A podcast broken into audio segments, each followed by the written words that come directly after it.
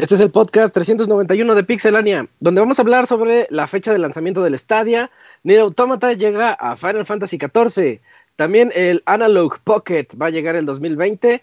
Hideki Kamiya emociona a los fans hablando de, Konami, de Okami 2. Eh, también tenemos ya más gameplay de Star Wars Jedi Fallen Order. Eh, y Riot Games se aloca y anuncia muchos juegos. En la parte de reseñas vamos a tener Destiny 2, Shadow Keep por parte de El Yugo. Y la otra reseña es Indivisible por parte de Dakuni. Todo esto y más en este Pixel Podcast número 391.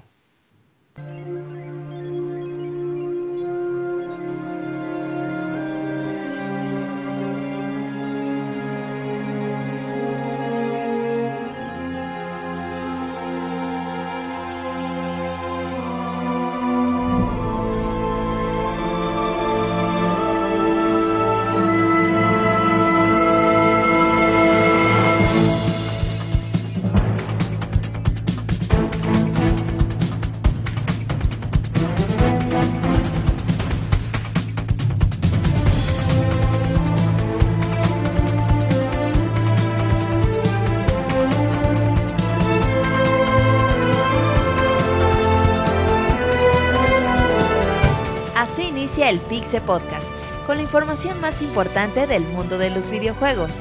Quédense y diviértanse con nosotros.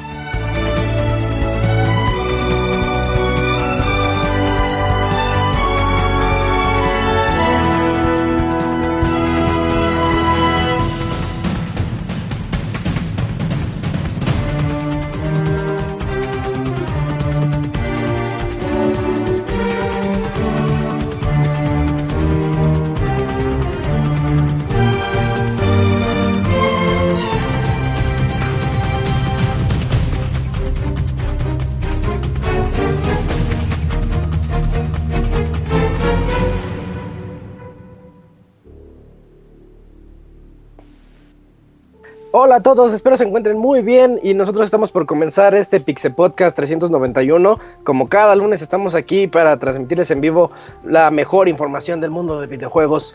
Y para eso, pues yo soy Isaac, voy a estar aquí con ustedes las próximas dos horas y media y platicando aquí con mis amigos sobre todos los videojuegos y las noticias que tenemos semana a semana. Quiero comenzar presentando a... ay, no, no, es el último. Primero a Dakuni. Hola Dakuni, ¿cómo estás? Hola Isaac, buenas noches. Bien, pues muy contento de estar otra vez en otra transmisión del Pixel Podcast con noticias interesantes, algunos eh, Camilla ahí troleando a todos sus usuarios, o sea que hay muchos temas de qué hablar en esta semana, de esta semana. Sí, sí, sí, tenemos buenos temas hoy. Y también aquí en segundo lugar tenemos a el Camps. ¿Cómo te va, Camps? ¿Qué cuentas? ¿Qué Isaac? Bien, bien, bien pues iniciando una semana más. Y esa noticia de Okami 2, la Kuni, híjole, se la creyó enterita. Sí. Ah, no, no, no, Ahí sí no fue culpa de la Kuni, porque sí. o sea, sí parecía un anuncio. Pero al rato platicamos de eso. Ok, ok. Ahí están las notas. Sí. Eh, también aquí tenemos a, al Robert. Hola, Robert, ¿cómo estás? ¿Qué estás? Muy bien. Un saludo a todos los que nos escuchan. Ya estamos en la cuenta regresiva del podcast 400. Y hoy 21 de octubre, cumpleaños del Julio, felicidades. Ah, precisamente por eso lo dejaba hasta el final. Hola Yojin, muchas felicidades. Muchas Feliz cumple a Julio. Muchas gracias. Fíjate que era, era un sueño desde que entré a Pixelena. Dije, no mames, en algún momento mi cumpleaños caerá en, en Pixel Podcast de lunes. Ajá. Y, por fin se me hizo, ¿eh? ¿Sí? Ah, ¿Y qué sentiste? Eh, fíjate que creo que este superó, superó mi, mi sueño. Ah, qué bueno, qué bueno, sí. Eh, no, no era húmedo, amigo, esos son otros. Eso, eso, eso estaría muy desagradable. Eh, sí, sí, sí. o, sea, no sé por qué Robert así de. Que diga que es húmedo, que me diga que es húmedo. Hasta como que se emocionó. Húmedo. Ajá, y nada más como, como recordatorio, si a usted le, le, pareció que. Ah, bueno, antes muchísimas gracias a los que me este, felicitaron por Twitter, muchas, muchas gracias pero estábamos hablando previamente de los furros y si a usted le parece que Lola Bonnie en Space Jam está bien chida, es furro. Está bien chida. Está bien chida. Yo recuerdo que la vi esa película cuando estaba por ahí de quinto de primaria. Sí, ya se justifica. ¿Y te gustó o no, Isaac? ¿Qué? Pues yo creo que sí, pues sí. es que... La pasaste bien. Bueno, yo hablo de la yo, película. Yo me, yo me, la pasé bien. Yo hablo de Space Jam, claro, sí. Sí, sí, sí. ¿A quién no le gustó Space Jam? Ya salió una nueva, ¿no? Con este. Ya, con LeBron James. Pues estaba. Con LeBron, estaba, ¿no? sí. Sí, no, con sí va a salir. Ya, ya la acabaron de grabar, creo. Oye, ¿En serio? ¿Qué sale el No, próximo creo que ya la empezaron. ¿cómo? Pero no, no, no pinta bien. Y ahorita se está dando a odiar LeBron con unos comentarios, entonces pues, no sé.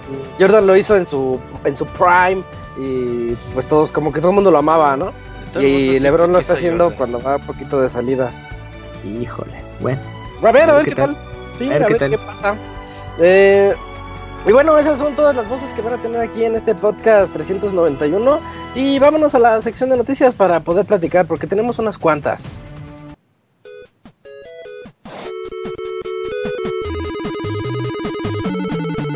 Síguenos en Twitter para estar informado minuto a minuto y no perder detalle de todos los videojuegos.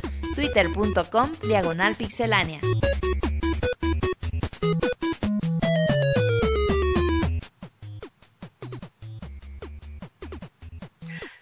Ah, y vamos a comenzar con esa consola que está. No, no es consola. Bueno, ese servicio ¿Dispositivo? consola dispositivo que está dando mucho de qué hablar y que ahora ya tenemos fecha de lanzamiento. Háblanos, Cams.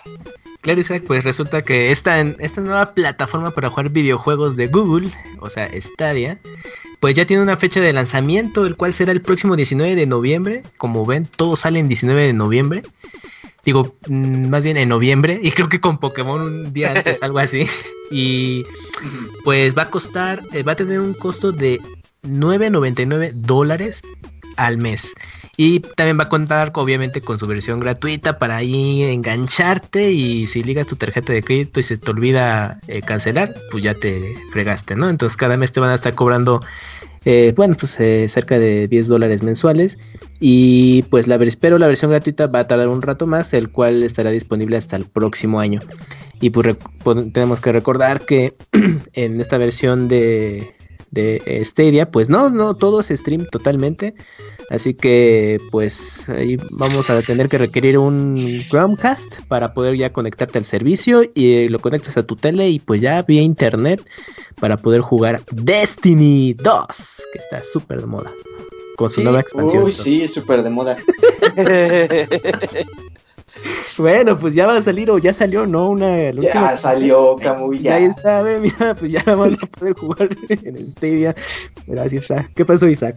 Si tuviéramos la infraestructura y que. México- en México se pudiera jugar así al 100, ¿te llamaría la atención?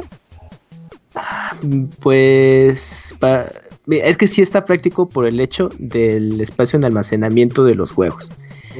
El, pero como lo que hemos platicado cada vez que tocamos notas de este tipo, pues es el tiempo de respuesta, el lag, etcétera. Pero pues si en condiciones Óptimas. adversas, ajá, Ah. funciona bien, bueno, su- suficientemente bien, pues yo creo que sí puede ser una buena opción, ¿eh, Isaac? O sea, pues ¿por qué no? Mm, sí, sí, podría ser. eh, Es que o sea, imagínate- es que yo siento que es para otro mercado, ¿no? O sea, nosotros ya tenemos Mm, las consolas que nos interesan. Y dentro de esas consolas ya están los juegos que, que queremos o los servicios que podemos contratar ahí. Para Pero- nosotros yo siento que no. Pero de- perdón, Cams, dime.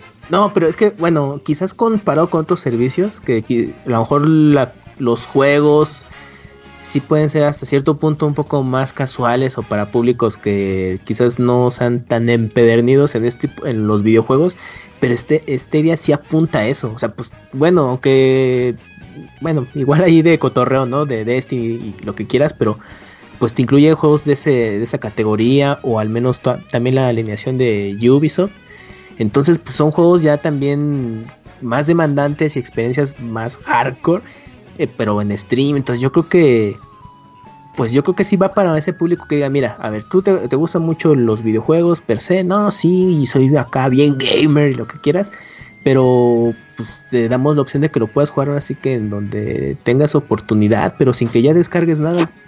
Y si tienes las condiciones necesarias, juegas bien y a lo mejor el- estas características de la latencia que pueda haber, igual ni las notas, ¿no? Entonces, pues a lo mejor muchos jugadores dirían, ah, pues estás súper bien, ya me ahorro esa característica de estar descargando el tiempo de espera, que a lo mejor sea lo más óptimo en servicios así, pero si funciona bien, pues yo creo que puede ser muy buena alternativa, sobre todo para jugadores más jóvenes, que es lo que luego también platicábamos de, uy, uy, ya hubiéramos querido en nuestro tiempo un Game Pass, ¿no? O incluso ahorita un Stadia.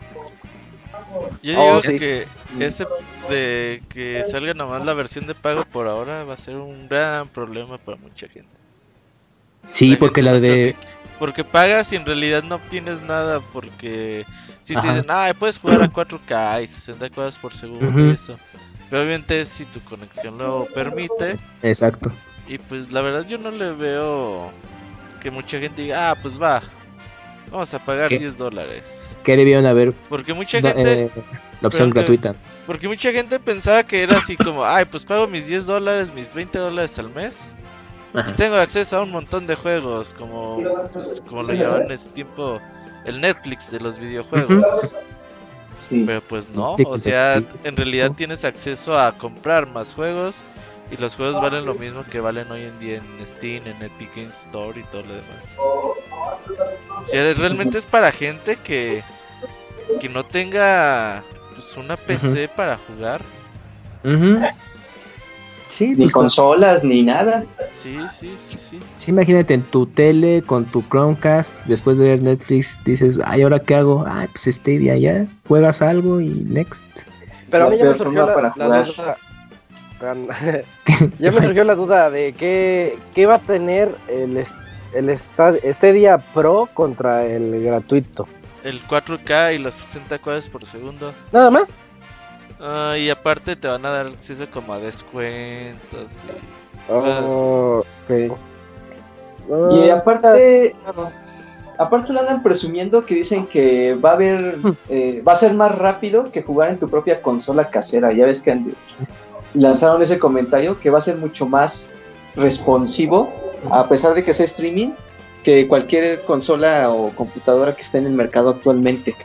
Ah, ya, mayores, ¿eh? Y ¿Eh? aparte, según ellos, tienen una IA que va a predecir los botones que vas a apretar. O sea, incluso hasta la madre puede apretar botones que tú no quieres apretar, güey. Ajá, yo, no, entiendo eso. Ah, eso está bien feo. Como se va a decir, ah, aquí el, aquí el jugador de seguro va a apretar salto, no sé, a lo mejor al borde de una plataforma. Y juega, juega, por ti. Ajá, entonces a lo mejor tú dices, no, pues yo no quiero apretar. Eh, y eso sí, yo, creo, que, no están los videos en... Ajá. es cosa de imagínate en un juego de peleas, en un juego de shooter que ya tienes tu estrategia, ajá, cosas como esas, por ejemplo, que quieres hacer un parry y dices, ah, en este momento no lo voy a hacer, y resulta que la inteligencia te dijo, no, sí, sí hago el parry, y no estaba en tu estrategia y a lo mejor eso te hace perder. Es que puede pasar, ¿no? O sea, si es más rápido que tú, hasta ni a propósito vas a perder, o sea, va a ser más por culpa de la computadora ya. Es que esas características, bueno, ya viendo más a profundidad eh, lo que te va a ofrecer Stadia a la hora de tu juego, pues ya va a ser invasivo, ¿no? Porque, pues imagínate, ya tú estás jugando y de pronto, bueno, seguramente va a tener la opción de si quieres activarlo o no. Pero si se te va el pedo ahí y no lo quitaste y estás jugando y, dices, ah, chinga, chinga, pues ¿por qué está haciendo, no sé, un combo diferente? ¿Qué onda, no? Y si mm puede ser muy raro. O imagínate Hoy estoy jugando bien pro. O al contrario, pierdes. Ah, te vas a hacer creer bueno, sí. O cuando juegas ah. Borderlands y te vas así a otro lado y tú, oye, yo quería ir a la derecha y ¿por qué me llevas acá? Ah, mire, es que hay unos, unos cofres acá para que no, no había descubierto. Así súper raro, no sé. Yo sí ya lo veo invasivo esa característica. Sí, Seguramente nada más es algún botonazo en, en momentos bien críticos, ¿no? Pero de todas maneras sí está feo que se, que se meta en tu, juego. Pues a mí me da mucho morbo. A mí sí me da mucha curiosidad ver qué dice. En especial, pues los gringos, que es donde mejor se va a jugar el Stadia. Eh, a ver qué dicen de él, que, tienen la infraestructura y que si vale la pena o no vale la pena. Eh, ya, pues ya tenemos esa fecha, ¿no? 19. Así es. 19 de noviembre, en un mes, en un mes sale. Eh, en la siguiente nota, ¿cómo ves, Robert? ¿Nos ayudas con otra nota sobre la raid de Nier Automata? Pues dame, síguete la otra nota y te la digo. Ah, bueno, va. Es que, es que no está nuestro experto en Final Fantasy XIV. Eh, que solo hay una raid de Nier Automata de Final No, no, no, es Ah, bueno, entonces la otra nota, pues también te gustó que ti, Robert. Es del Analog Pocket. Ah, Sí, esta está te la bueno. cuento, Eso güey. está interesante. Sí. Sí. Mejor nos saltamos esa y jamás regresamos. Y ese tiempo de la de Final Fantasy hablamos de No, es que quiero ver si viene Moy, a ver si la cuenta. Dem- Démosle chance Va, al Moy ahorita sí. a ver si llega. riendo. Va, va, va. Porque si es contenido interesante el Moy, el Moy, si ubicas a la banda, Fan.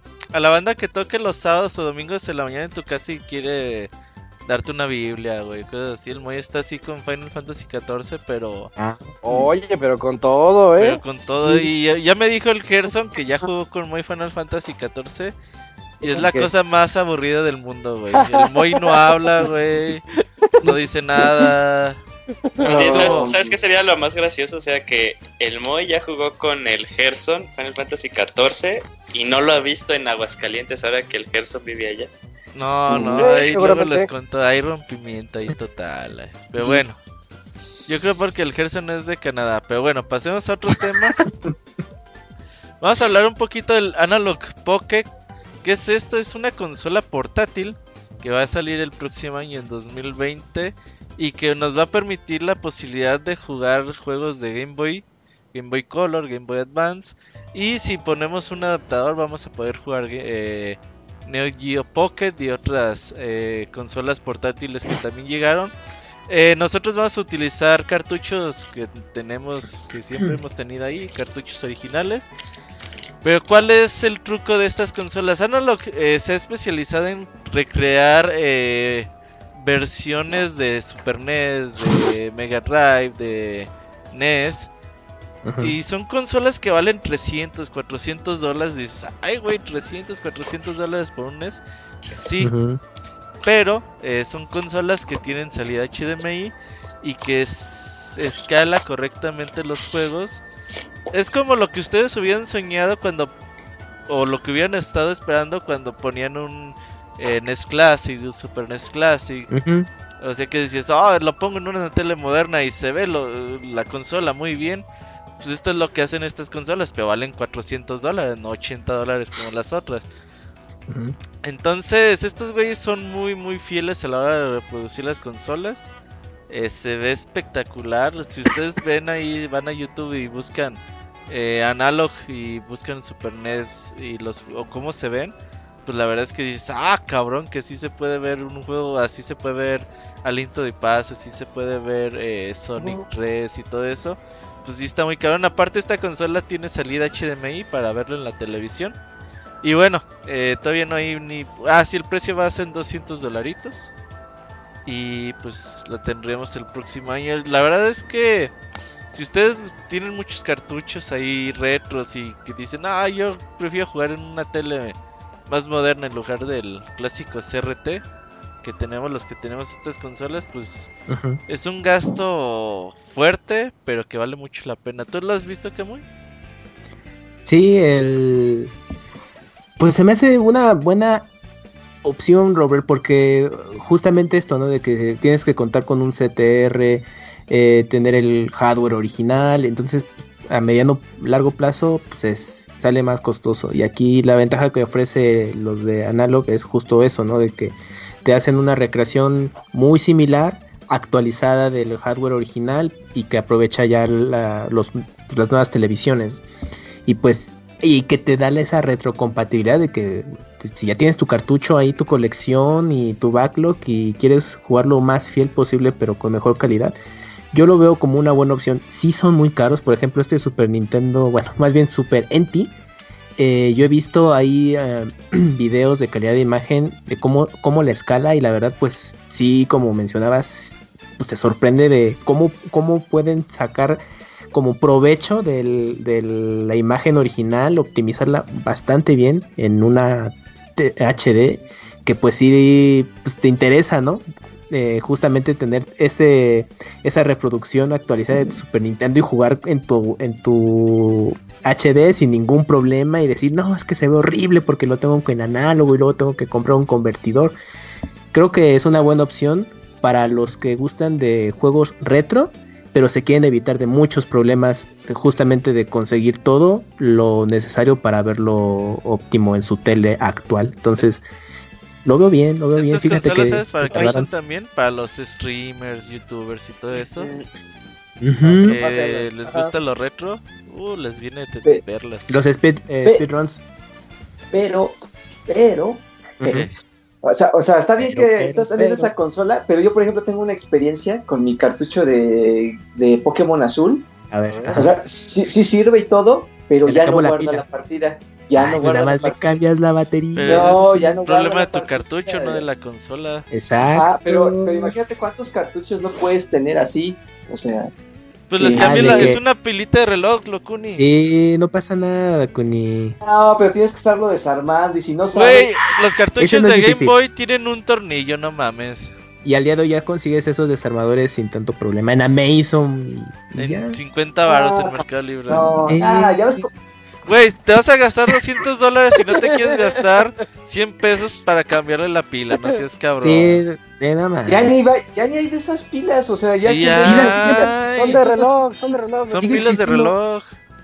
Hasta que no extinga los smartwatch a los relojes tradicionales, tú tranquilo, va a seguir habiendo, existiendo esas baterías. Aquí en Aguascalientes hay un kiosquito que vende puras pilas de esas y yo digo, ay, pobre señora. sí Aquí en venderá, güey". CDMX vas a las relojerías, bueno, en todos lados y pides las, las tiene de este modelo, ah, sí, joven, y ya. Y ahí te la ponen. No, Sí, nah, luego te cambian las Pero, piezas. ah, no. pues vas a estar pues te la cambian no en tu cara, güey. Te sí. tardan dos minutos en ponerla. Ay, ese Dakuni poniéndole peros a todo. No, mejor lo compro en la consola del Switch y ya, más, más fácil. Es, es lo que no entiendo, o sea, ¿por, por, por qué se queja el, el, el Locuni de, de algo que no, o sea, que Pues no es propiamente o del sea, hardware? Sé que Precisamente no es Tiene para. que haber otra opinión, ajá, tiene que haber otra opinión ahí. O sea, nada más estás de contra, de Contreras y ya. Sí, bueno, es que ese fue el inconveniente que yo vi. Dije, ajá, mira, si yo me la comprara, digámoslo, Ajá. pues si yo de entrada no tengo tantos cartuchos. Ya, Ah, pues ya, tú no eres el target, ya olvídalo. Ajá. Segundo, Entonces, Robert. No manches. A ver, ¿qué segundo, pues ya, ya no guardan mis juegos. Estoy seguro que los demás también han de tener el mismo problema. Pues sí. Mucha gente se va a dar cuenta. Cuando lo ponga ahí van a decir, ah, ya no guarda mi Metroid. ¿Y, y sabes qué van a decir, Isaac? Que Voy a ir a ponerle una pila. No, ¿por qué no tiene un disco duro el, el, el pinche? Así, no. ¿En cuánto tiempo lo hackean? También. O le pones un USB y listo. Yo creo que al Sí. mes ya está hackeada. Sí, Ujú. sí, Más sí. bien sería como por el cartucho, ¿no? Estilo como, ¿cómo se llamaba esto de Había que, uno que que le le ponían al un 10? No me El- acuerdo, pero como ¿El ¿no? R4? Sí, sí, sí. R4. El R4. R4, ajá. El 10 en 1. No mames. Oye, pero Ro- Robert, este, yo lo que había leído es que también en algunos juegos, o no sé si en todos, eh, lo que sí recuerdo es que decían que también eh, eh, el, el Analog Pocket lo que iba a hacer era eh, dar una mejor fidelidad de audio, lo que a mí me parece algo un poquito Sí, sí extraño tiene. porque supuestamente estaba, estaba tal cual lo del audio venía del cartucho. Entonces, Ujú. ¿cómo, el ca- cómo la consola podría como que descomprimirlo? No, no, no sé, aquí hay, Isaac ayuda. Di- Ah, no, digitalizarlo. A mí se Pues me es- ocurre con una con unos filtritos, que tuviera ahí unos filtros para limpiar un poquito la calidad del audio. O sea, tú no te das cuenta, pero al mismo tiempo conforme va saliendo el audio o lo vas extrayendo del cartucho, Pasa por los filtros y ya lo escuchamos de manera un poquito más limpia. Pero así como aumentarle la calidad, así aumentársela bien, bien. Porque hay que recordar que todos los juegos de Game Boy a Game Boy Advance, el audio es monoural. Entonces, ¿qué haría el Analog Pocket? ¿Hacerlo estéreo? Aparte No de lo que menciona Isaac, de, Pues, limpiar la calidad. No, no. Exacto. Ajá. Solamente que dijeran, ay, ¿qué creen? Es estéreo, chavos. Pero bueno, es simulado, pero no sé. O sea, todos los cartuchos de Game Boy para, ad- para Game Boy Advance son monourales. Yo una vez tuve un teatro, mi primer teatro en casa A era, era un Un buffer. Nokia. Eh, No, no, no, ese, ese ya fue el segundo, el tercero, Ah, que es el bien, bueno. Bien, Es el bueno. bien, No, el primero era un, ni me sé la marca, una cosa, una cosa medio chafa, pero pues yo lo, lo quise mucho porque fue un buen, un regalo bonito de, de mis papás. Ah, qué este, y lo que hacía era convertir, eh, muy entre comillas todo, le conectabas tus, tus cablecitos RCA, el amarillo, blanco y rojo. Y el amarillo pues lo sacabas a la tele y el blanco Sí. y rojo te los convertía en 5.1 y, y Eh, simulaba, ajá. te lo simulaba. Pero no, realmente no hacía nada. O sea, como que tú sentías como que te estaban volviendo el teatro en Sí, casa. nada, pasa por todas las bocinas y ya, ¿no? Sí, es O sea, te, estéreo. te divide el estéreo, dos bocinas a la izquierda, dos a la derecha, y la de en medio, la de enfrente, este, las dos al mismo tiempo. El que sí daba ese efecto de 5.1 análogo es el Prologic 2. Dolby Pro Logic 2. Ajá, entonces ese sí te, por ejemplo, mm, algunos juegos de PlayStation 2, sobre y prácticamente todos los de GameCube, eh, era justo, utilizaban esa tecnología de 5.1 simulado, pero sí te separaba los canales de audio. Entonces si tú girabas la cámara y de pronto... Metal Gear 3. Metal, ándale, uh, Mm. Metal Gear, hacía una muy buena ambientación y, los sonidos se separaban, muy bien, muy muy padre. Y eran pocos los que usaban ya sonido digital como DTS o Dolby Digital en Play 2. Yo me acuerdo que los que usaban DTS era GTA Vice City. San Andreas. San Andreas creo que ya no le entró, no sé si por cuestiones ya de técnicas y rendimiento, pero y, y lo que fue Xbox, todos sus juegos, bueno, decían Dolby Digital, sí te, sí te incluía la señal en 5.1 canales reales, pero no, no, no todos sacaban ese provecho de 5.1. Sí, ese Kamui salió bueno para el audio, ¿eh? Eh, sí, yo, yo no les entendí nada de lo que acaban de hablar, pero Ah, pero ya que es el que está ya más este, actualizado, yo en ese, en ese tiempo, pues igual tenía un receptor de dentro en casa y, y yo veía en las cajas Dolby Pro Logic 2 y ya pues, investigaba y decía, ay, a ver, ¿qué tal? Y justo eso que dice Isaac, se conectaba tu consola al de manera análoga, los, el cable de audio y ya el receptor hacía todo ese trabajo. Y el PlayStation 2 tiene un, eh, eh, entrada óptica eh, digital y que ahí sí necesitabas un cable en específico que iba de tu consola o bueno, o tu reproductor DVD, lo que quieras, a tu receptor y ahí sí te hacía la división, te convertía más bien el sonido digital en 5.1 canales reales. Y ya, y al día de hoy creo que hay hasta 8.1, no 8.2, que puedes tener dos subwoofers, una cosa No, ya. nue- 9.2 que Ah, ya está en el 9.2. Sí, ya es 9.2 Ok. para el Dolby. Ah, Atmos. pues Dolby Atmos, claro. Sí, no, no, no, esa es una cosa ya carísima y pues aparte tienes que tener buena distribución. Pero sí, la verdad, para quienes Pero- tengan posibilidad, se recomienda mucho. Todo para responder que se puede mejorar un poquito nada más la calidad, pero no. Va a pasar. ¿Quién sabe? ¿Quién sabe? Haz- de cuenta, de Eugene, haz de cuenta, ves que las canciones, las primeritas de los juegos de portátil eran como chip tune, ajá. Sí, así, sí, sí. entonces lo que puedes hacer es quitarle ese efecto de chip tune y hacerlo un poquito más natural del sonido, por ejemplo. Ah, no más. Imagínate jugar Pokémon. Con- Con unos filtritos se podría, sí se puede. No sé si lo hagan a lo Pero no, ya para qué si su pila ya no va a servir. Ay, Ey, sí, ya, olvídenlo. Ya Ya, tienen todo, no. les. Toda la nota se fue a la mierda, güey. Ya. Lo que sí es que la consola está bien bonita. Chequenla Sí. Está bien bonita la consola. Es como un Game Boy Color. Ah, cabrón. ¡Ah! ¿Qué óboles, qué óboles, Pixelmon? Mira, avisó, ¿eh? Avisó. Eh, el- con el honk, Como honk. locomotora, ¿no? Eh, Ajá, ya llegué. ya, ya llegué. ¿Qué onda, Moy? ¿Cómo estás? Ya llegó. Como la película, ya llegué, vieja. Sí, aquí pegándome película? luz que se me va, pero no, ya. Recuérdanos. La de Pedro Infante, ¿La de de, toda máquina? la de A Toda Madre, digo, A Toda Máquina. Ah, Sí, que el, el cuate este voy, que tenía vieja. los 10 trabajos que nomás llegaba. Ya llegué, vieja, ya me voy, vieja. Ah, Oye, ya, ya perdí el trabajo de mariachi, pero encontré todo el bombero y órale. se va. Clásico. Recuerden que están en, en Amazon Prime Video, ¿eh? Sí, sí están. Si les quieren Oh, qué bueno. Ahí Y está luego, muy Moy. Perfecto. ¿Por qué Eh, pues sí, muy luz? bonito se ve el análogo, muy, muy caro, pero muy bonito. ¿Sí te animarías, Moy? Fíjate que un día, fí- no, fíjate tú que estoy muy emocionado, Ah. ¿sabes por qué? Yo hace un par de meses me metí, hay una página que se llama Etsy, en donde pues la gente, o sea, hace eh, cosas, o sea, va a sonar medio raro, pero cosas a mano, o sea, sobre todo cosas decorativas, colguijes, decoraciones, etcétera. Pero hay gente también que hace sus propios electrónicos y te los vende ahí. Y hay de hecho un como mercado muy conocido para ponerle modificaciones a tu Game Boy, para ponerle luz, eh, pues ahora sí que luz, eh, pero a los Game Boys, o sea, de todos los modelos, que el normal, que el Pocket, que el Advance.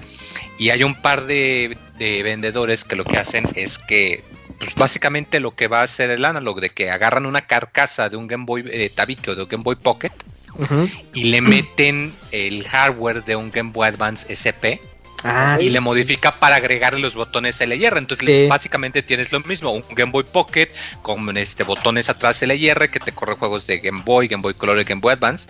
Pero el precio de esos, o sea, está rondando los 300, 350 dólares para arriba. Ah, cariñoso. Entonces, si te pones a pensar estrictamente en, en pues ahora sí que en las alternativas que tú podrías tener para algo similar, pues en realidad te conviene mucho y además de que, bueno, igual y no sé si Roberto o, o el señor Escroto que le saben más a lo del hardware, tengo entendido que Analog hace consolas de muy buena calidad. Entonces, Sí, obviamente no va a ser algo barato, Sí, no. pero pues ya 200 tiene dólares, renombre ¿no? de que... de ¿Cuántos que- vas a exacto, o sea, comprar? Sí, muy bien. Anímate. No, no, si quiero. Voy a empezar a hacer mi cochinito de, de 100 pesos a la semana. Ya, ya se. Pero se ve muy interesante. No Oye, creo que Nintendo meta cuchara. Porque no pues cuchara no. cuando sacaron su consola de NES y de SNES. No, eh. Y pues yo, yo creo que, y, pues, digo, allí está el mercado. O sea, ellos no van a sacar el Game Boy Mini. Hay mucho mercado de consola así china chafa. Y pues para el coleccionista esto le va a venir de peluche. Oye, Moy, Ah. ¿y ya te llegó The Witcher? Ya, ya. Yo no lo tengo aquí. Te digo que lo... Ah, No mames, o sea, te llegó, pero No. no lo tienes. No, es que pedí que lo enviaran con mi papá porque pues yo no puedo recibir paquetes Ajá. cuando estoy trabajando. Mm, Ay, Pero sí, ya lo tengo, de hecho. Moy. No, Ajá. pero sí lo va a recoger el, el, el martes, el miércoles. Eh, pero sí, ya llegó para, no. para ¿Para spoilearme acá bonito. Oye, Moy, reseña. pero ¿cuándo compraste ese de Witcher? Cuéntanos la verdad. ¿Cómo que cuando lo compré? Ajá, ¿cuándo lo Pues el lunes. No, no. ¿Cuándo lo aportaste? Oye, O sea, el lunes pasado lo compraste apenas. Sí, por eso. ¿Y por qué cuando, cuando te dijimos que pagaras la apuesta nos mandaste un, un, screenshot de de que ya la habías apartado y toda la onda? Pantallazo. Güey, acuérdense que les dije si lo había apartado, pero tuve la operación de mi jefa, güey, y tuve que hasta vender cosas y cancelar Pero, preventas y no todo te, porque pero no, eso no te cobraba hasta que salió. No te cobraba hasta que salga el juego. Pero pues, si es las que no sabía, güey, cuando me iban a cobrar, por eso no quise. Pero mira. Y además te está- doble, ¿no, comprado. No, No. bueno, de hecho creo que me Estabas- salió como 100 pesos más caro, pero no, no le hace. Ahí está ya para Muy Eh, bien, ya qué bueno cumplió, que para el miércoles. cumplió. El con mi Switch. resolución de Qué bueno que cumples tus 480p. propias apuestas, muy. Sí, ya no voy a ti apostar. mismo. Fuiste tú solo, Moy. Ajá. Sí. Eso de Lo que mismo vale me un pasó capirucho. Street Fighter 5, que lo ¿Cuál? ordené y estaba horrible. En Street Fighter 5 también aposté, no vas a salir para PC, tómala que sale. Y ahí Sí, voy de sale. pendejo. Bueno, y está horrible PC. Pero bueno. No, está Eh, muy bien, porque ahorita ya- No, al, está ahorita tu ya principio PC. no, no, al, no, al principio no, Roberto. Al principio, en lanzamiento. que muy se quedó horrible ahí. el PC. Yo ya hasta después le entré al de consola, pero no, el de lanzamiento, Ay, el de PC estaba. jugado 20 minutos los dos. El primero sí, pero el de Con consola Dan. sí lanzó. Las- mejor platícanos sobre tu nota porque te estábamos esperando. Este, Sí, claro, es es- sobre, sobre la raid de Nier Automata en Final Sí, Fantasy sí. XIV. Cuéntanos, cuéntanos qué onda, porque es- está muy jugosa. El señor loco Ay. este de. Uy. El señor este Apaga loco, tu de- dildo, güey. el, el señor que hace ni siempre sale con sus cascos esos de, de su personaje, que porque dice, es que si me ven la gente... No, está bien gracioso porque le ha dicho, ¿saben por qué Ajá. utilizo máscara? Porque yo me enteré, me gustaba este autor que hacía acá novelas eróticas y toda la cosa, y cuando vi su rostro y vi cómo era, me decepcioné bien cabrón, entonces no quiero todo. decepcionarlos a Ah, ustedes. no, no me la sabía. No, neta, neta, ese es el, ese es el. No, o sea, dice, es que si ven mi cara, no quiero, o sea, como soy, pues quiero que me conozcan a través de mi trabajo, no a través de mi cara. Y pues, Por eso no de- transmitimos en video nosotros, ¿verdad? Ajá, Y y para aparte porque no tenemos 8 webcams. Ajá. Porque estamos falla. Sí, va- se va a No, romper pero sí. el- el- la fantasía de nuestros escuchas. ¿Tú crees que alguien tenga pero- fantasías con ustedes? Yo espero que no. no, pues, Haces esta parte preguntas no muy la raras, Robert. No. Pues eso dijo Isaac. ¿Qué te pasa, Robert? eso dijo Isaac. ¿Qué nos lo escuchaste? Pero cuéntanos. Ajá, y luego muy. Este, pues bueno, ya la, la nota en sí es que pues Final Fantasy XIV es este juego que le está metiendo mucho juego de crossovers y toda la cosa. Pues es en un MMO muy bonito, muy largo, ya en su tercera expansión. Y pues algo que suelen utilizar mucho es que suelen meter contenido de raids. La mayoría son para 8 personas, pero a veces Uh, también meten raids para 24. Y estas son en donde son mucho más... em, pues se, sacan más el chongo, hacen colaboraciones y toda la cosa. De hecho, el, año pasado la que sacaron era como una especie de... Eh, eh, estaba basada en Final Fantasy Tactics, lo cual pues, a mí me gustó muchísimo. Y ahora van a sacar una basada en Nier Automata. Uh. de hecho, ya se ve en el tráiler. Obviamente no, sé, no es de todo es el tráiler porque pues, obviamente tiene otras actualizaciones, pero se ve muy padre. Se ve que de hecho recrearon ahí partes del, del primer nivel eh, si han jugado el demo, pues saben cuál parte es de la fábrica de los robots. Y se ve hasta los disparos de los robots son los mismos con las, con las bolotas así. Eh, y lo, curioso es que el, diseño del personaje es eh, de ropa blanca con cabello negro, el cual de hecho apareció primero para Soul Calibur, para otro juego con el que habían hecho colaboración. Entonces se me hace muy curioso que dijeron, no, pues híjole, ya, pues tenemos este, los assets y que le cambiemos el color y todo, pues vamos a reutilizarle, ponerlo. Eh, pero sí, se ve muy, muy, muy bonito, se ve muy interesante. Eh, no puedo esperar para ver qué, qué cosas más bizarras nos va a traer ese señor que se pone en ese casco todo raro, porque le, va a caer de, anillo al dedo, la verdad. Claro. Sí, de hecho, eh, no, no está como la canción oficial, pero hicieron como un remix, o sea, la canción de batalla combina una de las canciones más bonitas de Nier Autónoma con la tonada clásica de Final Fantasy, o sea, la que escuchas cuando prendes y tienes la pantalla de título. Y de alguna manera las mezclaron y se escucha muy, muy, muy bonita. Entonces, al menos, al menos, si no le quieren entrar a un RPG MMO de 200 horas y entrarle a tres expansiones, lo cual es entendible, al menos de perdida, chéquense la música, porque si de por sí la de Nier está muy cabrona, yo creo que esta también va a estar muy buena. Eh, sale el 28 de octubre, tengo entendido, para Play 4, eh, PC y Mac. Oye, Mike, ¿cómo funcionan ahí las raids? ¿Ocupas juntar tú a tus amigos y jugar o juegas? Ah, también tiene, tiene el, le llama el Duty Finder, de que si tú no tienes, si tú entras con tu equipo completo, pues no hay pedo, o entras ya, pero si no, puedes hacer como quien dice cola y el servidor este, pues, te va poniendo en un como... Pues sí, o sea, te, pone la cola y ya cuando tiene todos los personajes para que cumplan todos los roles, pues ya te dice, mira, ya encontré, ya está formado, entre comillas, el equipo, ya le das a aceptar y pues haces el contenido con, pues, con gente de tu mismo servidor. Es, es, muy conveniente porque aún si no le sabes o no tienes con quién jugar, pues puedes hacerte literal todo el contenido así de esa manera. y ah, pues, pues, las raids son iguales. Así como son 24 güeyes. Ay, qué pedo, qué pedo. Hay un elefante ahí. ¿Dónde está el elefante? Aquí lo de China la fuerza. No. No es eso todo lo que, los que todos nos preguntamos, ¿dónde está mi elefante? Sí. Creo que fui yo, perdón. ¿Tienes elefante? No, no, no, no, no. Ya échale. salió el elefante. Eh, ya pues cuéntanos qué tienes ahí, Locuni. No, nada, haber sido los vecinos. Ah, claro, los vecinos tienen un elefante. Eh, no lo sé, tendría que ir a preguntar. Ay, los cuatro elefantes del apocalipsis. Eh, bueno, vamos a avanzar a las notas porque todavía quedan muchas, creo que llevamos dos o tres.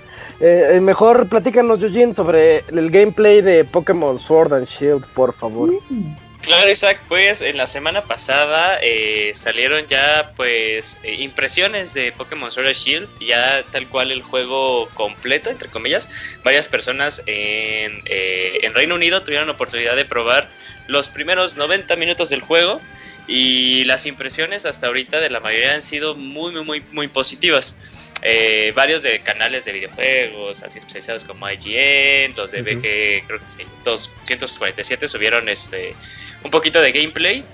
Y eh, lo que han dicho es que de hecho es muy rápido, eh, otra vez la introducción del juego, algo como lo que se vio en, en Pokémon eh, X y Y, que era muy rápida la introducción. que incluso el juego está haciendo como que buen uso de que ahora está en una consola que puede ser casera, explotando la, la, la consola al momento de hacer eh, cinemáticas más entrañables. Esto como que ya como que la, primer, eh, la primera interacción del jugador con los starters pues es más emotiva, no simplemente así de aquí hay tres pokebolas y tú decides qué, Pokémon es. Eh, que les impresionó la mayoría, que en muy poco tiempo el jugador ya lo ponen en la Wild Area. Si no se acuerdan qué es la Wild Area, es esta zona en la que Pokémon intenta hacer este, bueno, intenta incorporar elementos de mundo abierto a, la franquicia por primera vez, en la que incluso tú puedes eh, tener control sobre la cámara, no, no eh, ángulos ya predeterminados como siempre ha sido en toda la, este, la, la saga. Y que aquí vas a encontrarte de todo, de todo, de todo, de todo. Incluso eh, tú podrás tener a tus Pokémon, yo creo que dicen que una hora, en ese entonces ya has de tener a tus Pokémon como en un nivel 7, 6. Pero que te puedes encontrar a Pokémon de nivel 50, de nivel 60. Ah, cabrón. Eh, sí, así de impresionante. Es así, el, el elefante de la Ah, como eh, exacto, como en Xenoblade, que estás como que en, la, en, el área inicial del juego y ya te topas a un malo de nivel 90, ¿no? Eh, Ajá. Que incluso eh, las personas que tuvieron. Esto es lo interesante. Yo, la verdad, a este. me estoy acercando a este Pokémon de una forma muy. sí, cautelosa, la, la verdad. no, me, no me ha gustado mucho las cosas que he visto acerca de este Pokémon. ¿Por qué? ¿Por qué? ¿Tú qué sabes? se ve bien, no te gusta. No, o sea, sí se ve, sí se ve bien, o sea, se ve bonito y toda la cosa, pero, pero, no tener a todo. Como diría Isaac, como diría Isaac, lo veo más de lo mismo, o sea, lo veo y digo, no más, o sea, es lo mismo. No más. Que obviamente Fíjate, pues, que, que me da risa. ¿Sabes por qué se Ajá. Ah, no, dale, muy, dale. No, no, te voy a decir que ¿sabes por qué se siente aún más? Porque la entrega pasada, Son Moon sí hizo cambios muy importantes cuando quitó a los entrenados.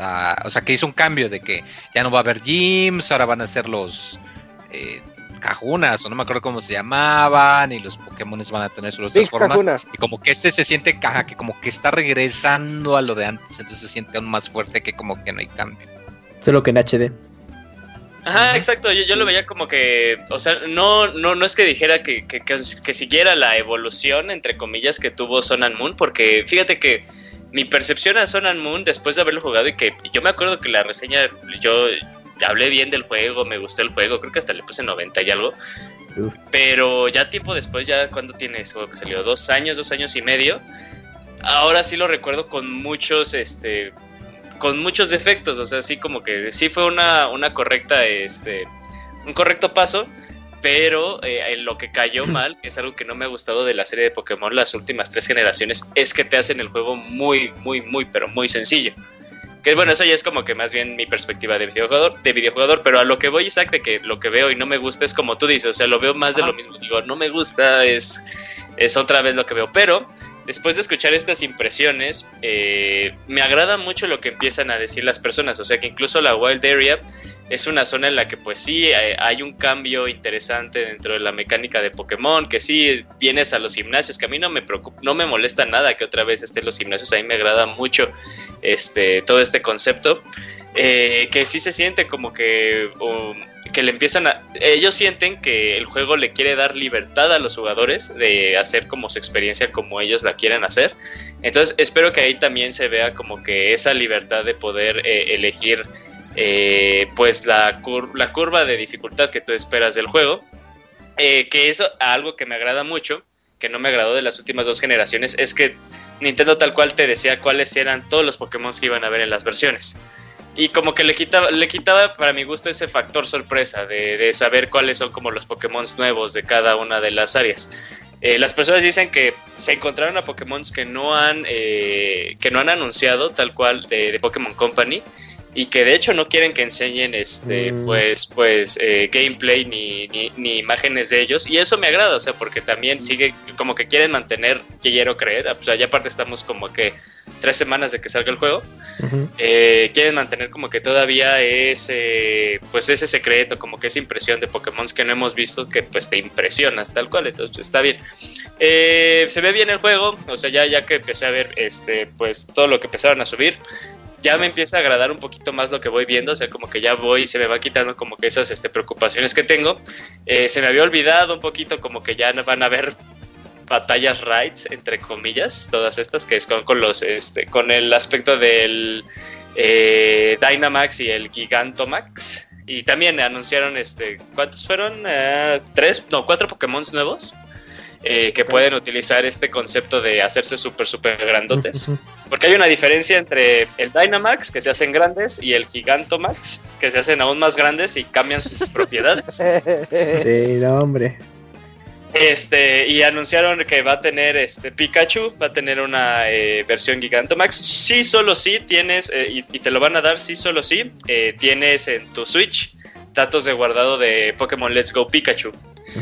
Igual de esa forma, anunciaron un Eevee que te lo van a dar si tienes ahí datos de guardado de Pokémon Let's Go Eevee. te van a dar a un Meowth este Meowth eh, solo va a ser por tiempo limitado y que lo puedes tú canjear, que no es la primera vez que lo maneja Pokémon. Eh, eh, pues tienes, creo que te dan como dos meses de canjear un Pokémon especial. y este lo que va a hacer, es una de las habilidades especiales es que te va a dar, creo que duplicar o, nada más dice que te va a dar más dinero. Y Charizard, Charizard también va a tener este, pues esta, esta habilidad de hacerse ultra, ultra enorme. ¿Se ve bien? ¿15 de noviembre el juego? Sí, ¿verdad? Sí, sí, 15. 15 y ya, estamos a la vuelta de la esquina. No, no qué bonito se ve el Pikachu gordo. Ah, sí. yo, pensé que nada más, nah, nomás lo hicieron grande, nomás está gordo, pero ves el. ¿Es el gordito? Eh, sí. O sea, lo ves bien y ves la forma de la cola y ves que es el Pikachu de, de, allá, de, la primera generación, como parecía todo panzón. Mm. sí. ah, qué padre. Sí, con razón leí tanto en Twitter que andaban hablando de él y del gato. ¿Cómo se llama? ¿Miau? sí. Gigante, ¿no? Sí, sí, sí. El, gato largo del meme de hace una década. el long, long sí. sí hace que, como 10 años. Que hubiera sido más, más gracioso el chiste, el meme de, de Meowth así alargado, si no, ya lo hubieran hecho antes con este Executor en su versión a Lola, que también pues, decía era súper largo. Oh. Ya veo. Eh, tenemos entonces ya la, pues la fecha, 15 de noviembre, estamos a menos de un mes, tres semanitas para tenerlo. Y pues ya, ya oyeron, ya, ya le está gustando a Eugene, así que va por buen camino. Eh, Dakuni, Dakuni, platícanos sobre, platícanos sobre la nota que te, que te creíste. que te hypeó. Ajá, okay. quedamos bien emocionados. Cuéntanos, cuéntanos tu experiencia. sí, lo vamos a contar como realmente pasó para que no digan que me creo cualquier cosa. Porque la, en la semana, Hideki Camilla se llevó la troleada, el premio a la troleada de la semana, porque subieron, bueno, no subió él directamente a su cuenta, este, se sube un video desde la cuenta de Ikumi Nakamura, que si la recuerdan fue esta chavita que causó sensación en el E3 ahí en las conferencias, creo que de, Bethesda, o de, ajá, de Bethesda, esta chava japonesa. Entonces sube un video. La señora, ¿Cómo? Ya, más de 30 sí tiene, ¿no? Sí, yo creo que sí. más. Más, por eso sí, es que no se le ve nada. Sí, pero ah, se ve. no hay pedo, entonces. Ah. Bueno, el caso es que desde su cuenta de Twitter ella subió un video en el que está junto a este Camilla y, y ya no me recuerdo qué es cómo, cómo, empieza el video, pero claramente se escucha como Camilla en un inglés medio ahí este tratando de no equivocarse dice Okami va a regresar. Y ella le, y ella le pregunta, ¿es en serio? Y le dice él, sí.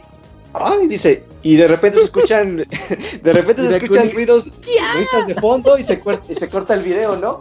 Pero es que aparte de, ese video que publican, dicen que están interesados en que Okami vuelva y, y robaron a las cuentas de, de Capcom. Entonces yo dije, ay, esto es un anuncio oficial, porque porque lo están ya este, presentando ellos, están arrobando a Capcom y digo, ah, se me hace que sí, ya, ya es cuando me solté toda mi locura sin control. La melena, la melena. Soltaste ah. toda la fibra. Y gritaste como Flanders. Así que dije, Okami confirmadísima. Y, ya después como, como a las dos horas dice, no, es que nosotros lo que queríamos decir es que estamos interesados en que haya un nuevo, un nuevo Kami, pero pues todo depende de Capcom porque ellos son los dueños de la franquicia y si ellos nos piden que lo hagamos, lo vamos a hacer. Entonces, eh, más que nada la nota es, eh, pues eso, que sigue el interés de Camilla por querer hacer un nuevo Kami, se ve que le tiene mucho cariño al proyecto pero todo depende de Capcom y todo depende de cómo le haya ido a la remasterización que sacaron. ¿Fue este año o el año pasado? No este, recuerdo. El año pasado. el año pasado, que salió para, para Switch, para Play 4, para PC, para Xbox. Entonces, si le fue bien esa remasterización en números, es posible que Capcom sí se esté planteando con un presupuesto a lo mejor moderado y le dice, no, pues mira, hay tanto. Ah, pues es que sí puede ya pasar. está volando. Y Ya lo estás confirmando. Siempre ha sido una volada, siempre ha sido una volada. Pero aquí creo que lo interesante es que sería, creo, el primer juego, en teoría, que este Camilla eh, dirigiría una secuela. Porque pues él solamente hace- es- es- dirige un juego y si sacan secuelas, él ya solo produce, supervisa, pero ya no está encargado. Y aquí al menos yo entiendo que Camilla sí está muy interesado en que surja la secuela directa de Okami. Y por ende yo enti- estoy Sí existe, entendiendo se llama que él- Okamiden. Espera, no, no, no. Y que por ende él dirigiría ese proyecto. O por lo menos su estudio. Por lo menos el Ah, estudio. ajá, exacto. Bueno, sí. Eh, Lo que- Okamiden es- está bonito. ¿Qué Lo que pasa es que. No, lo que pasa es que. No, ay, ratito. Esta chava. ¿Cómo se llama? Y Kumi Nakamura. Ella hizo los algo. diseños originales de Okami. Y obviamente Hideki Kamiya lo produjo. Ella trabajaba con este Shin- eh, Shinji Mikami Shinji Mikami. Sí, en. Tango. en Pero ya hace. Hace unos 2-3 meses se anunció que ya había. Ya no trabajaba ahí. Y ya en platino. Y desde el año pasado Camille ya había dicho que tenía interés por por trabajar nuevamente con Okami, decía que a cada rato se va a echar una unas cheves con el güey de Catcon y que pues dice que tienen buena relación. Yo creo que No, obviamente aparte- el video no es un anuncio oficial como el Lokuni pensaba, Ajá. pero tampoco no lo no lo subieron nada más porque sí, güey. Sí, o sea, que demuestra que sí hay interés por parte de ellos, que nomás pues Pero que Capcom más decía. allá del interés es que eh, se me hace que desde el año pasado ya vienen manejando eh, algo entre Capcom y, y pues, Platinum Games y Hideki Y Kamiya. es que además Capcom hace un par de meses había dicho que de hecho como que estaba pensando en revivir más franquicias porque pues vio que a Resident Evil le fue muy bien, a Devil May A Cry Devil May 5 le fue excelente, a Monster Hunter World le fue súper cabroncísimo. Sí, A Pero Monster Fighter 5 Hunter le fue de la chingada, Ah, pero es una haciendo los juegos Este- Capcom como ellos como tal, en sus franquicias le salen bien. ¿sí? Cuando los pinches hacen el el tier party con empresas coreanas y taiwanesas y es cuando Azura la Road verga. estaba chido. ¿Eh? Azura Road estaba chido. Pero pues de los Garbanzos solo- de libros. Y ese no lo hizo Capcom directo, fue el estudio que ¿Cómo hace los de Naruto y quién sabe qué es. Cyber Connect. Sí, pero siguen ¿Sabe siendo japos, no, güey. No. Un estudio que está al otro lado del mundo que no sabes ni quiénes son, güey. Y que te cobran súper baratísimo y que no hay forma de hacerles un, pues mínimo algo de calidad. Pero fíjate, tampoco es, es coincidencia que esta morra haya renunciado a Tango y ahora salga Ajá. al lado de, de Camilla, güey. Pero se hizo ella, este... ¿Cómo se les llama? ¿Los free agent? Eh, Freelance. sí, se, hizo freelance. Freelance. Pero bueno, eh, quizás es que puede tener todo, bueno, si especulamos, ¿no? Puede tener conexión porque eh, esta Ikumi Nakamura, pues parece que ha estado visitando oficinas de Capcom, entonces, pues podría estar trabajando Pero ahí. Pero- pero también se acaba- fue a Guerrilla. pero recientemente. sí, Pero recientemente- Se fue a Santa Mónica y nadie está diciendo que va a estar, que va a estar haciendo algo con God of War 2. Uf, imagínate. Pero bueno, ¿qué tal Bueno, si que ahora aquí sí con es cierto Capcom que es más regresa y fuerte es el por lo que vínculo? comenta. Porque ella Y es, es que muy más por lo que cabrona comentaba diseñando. Roberto, que ella hizo el diseño de los personajes, es como que sí tiene más peso el pensar Va que regresar a podría su- hacer eso. Sí, Va a va a haber, va a haber nuevo juego de, de, de Okami por Camilla. Yo, No yo- yo- ya no sé, yo ya no sé cuando Camilla como que hace los, o sea, revela los chismes porque creo que hace dos años dijo que iba, que, que también estaba hablando de The Wonderful 101 para Switch. Ah, sí, lo tiene para cuándo. Ese Y, no. Eh, y- y está ni madres. Nada, nada. Ah, sí, No, pues, porque al Monchis no le gustó. Switch. ¿Por qué qué? Al Monchis no le gustó Wonderful bueno, Ah, Está bien, vergas. Pero es porque no sabía 101. que se podía jugar con el, sí, es cierto. este, con el Gamepad. Porque lo jugué en fácil. Esa güey. consola no vendía No lo nada. pudo pasar. Pero bueno, pronto, Lo- Locuni, no te agüites. Muy Eh, pronto. un día de No, estos, no, yo Locuni, estoy emocionado sí. No, Eh, no, Mientras yo- Dakuni juega Okami. ¿Eh? De mientras juega Okamiden. No tengo 10. ¿Okamiden es secuela o precuela? ¿Pero tienes 3DS? Es secuela. Es secuela. No. Eh, es, esperen, eh, Okamiden es como una secuela retelling de lo que es Okami, el que conocemos. Entonces, no, es eh, secuela. Pues tiene pero- a la hija perrita de todos Sí. los personajes. muy, muy, muy, muy. Pero prácticamente revives la misma historia de la versión de consola. Es la misma historia, Ah, solo ok, que ok, sí, sí. solamente que digamos con la hija de, de Ah, Amaterasu, curioso. pero es ¿Y quién es el papá? ¿Itsu? No, nunca. Eh, ¿O no, ¿Cómo no, se no, llama no el tengo. grillito, güey? Este, El grillito. ¿Qué era, güey? Era pulga, era una pulga. Era un güey pulga, güey. era un, era un tipo Sí, pero no, Kamiden es Itsu, como ¿no? Se llamaba. No me acuerdo. Isun, Isun, Isun. Isun. Sí, sí, sí. Es un retelling de- del original, Ah, pero sí. nuestro baúl de los pixeles de Okami, muy bonito. Sí. Eh, quedó padre ese baúl. Sí. Mm, en, la, en la siguiente nota, pues, no está el Pastra y hasta ahorita me, me estoy dando cuenta que no está el Pastra. No, Pastra me dijo que compa. tenía mucha escuela esta semana. Uh, Sí, ya es, el... Ya rompió racha. el Sáltatela, sáltatela. Nos saltamos la nota del Pastra, nada más que pues, decirles que le va muy bien al Switch. Ya superó los 15 millones en América. Y Eh, en la Europa, siguiente muy nota- bien, muy bien. Sí, sí, va, va de lujo el Switch, como todos lo sabemos. Y pues, Eugene, cuéntanos, ¿a ti que te interesa tanto Star Wars Jedi Fallen Order? Ya hay Ah. más Eh, gameplay. pero sin reseñarlo, ¿eh? Ah, ya no, son Sí, las no, no, no, pues, voy a reseñar que tengo este pues también salieron este de impresiones de este juego de la semana pues, gente pudo irlo a jugar ahí a, a la nueva atracción que tiene Disney de Star Wars y toda la cosa Isaac yo creo que todo lo, o sea, todo lo que han dicho pues ya es como que para que tú le pongas un, un ojo al juego lo, tengas ver. contemplado porque la mayoría sí está diciendo que sí es un producto de muy muy buena calidad Sí, sí, sí. Que incluso este les impresionó que el sistema de combate es mucho más este pues profundo de lo que pudimos ver en el video de 3, que ya ves como que todos decíamos, "Ah, pues nada más se ve que está presionando cuadro y ya. Pero X". es Dark Souls. Ajá, eh, El yo estaba viendo los videos. Dark Souls, sí. Sí, es- está muy Dark Soulsero el, el estilo de peleas y aparte no sé si tuviste chance de ver que si cometes un error, o sea, sí, sí te castiga cabrón el juego, o sea, sí te bajan un montón de la barra de vida. Eso es lo que queremos. Sí, entonces este, se está viendo muy bien el juego. Yo creo que gráficamente eh, yo, yo lo estoy viendo mejor que el, eh, que el demo que pudimos ver en E3. Eh, también con promesas de que pues vas a poder tener eh, un árbol de habilidades muy grandes y ahí a mí lo que me interesa mucho es que le van a meter eh, le van a meter mucho más eh, lore a, a todo este concepto de poderes de la fuerza que, que- que maneja el universo de Star Wars. Y a mí sí me interesa mucho saber cómo, ahora que ya los juegos pasados que desarrolló LucasArts ya no forman parte de nada de la continuidad de la serie, eh, pues qué puede hacer Respawn Entertainment para también aportarle más a este universo tan vasto, o sea, y cómo, y cómo va a ser que lo van a, eh, lo van a vincular con eh, el episodio 4 o tal vez con Rogue One, que va incluso antes del episodio 4, entonces ahí, a ver qué hacen. Eh, pero se, está, ve muy bien, ahí sí ve la nota en el... eh, en la página, ahí Robert los linkea a, a cuatro videos, nada más vean tres porque el cuarto es el video del E3. Eh, pero se ve muy bien y ya también a la vuelta de la esquina eh, va a salir junto con Pokémon. El así 15. que este, sí, el 15 de noviembre.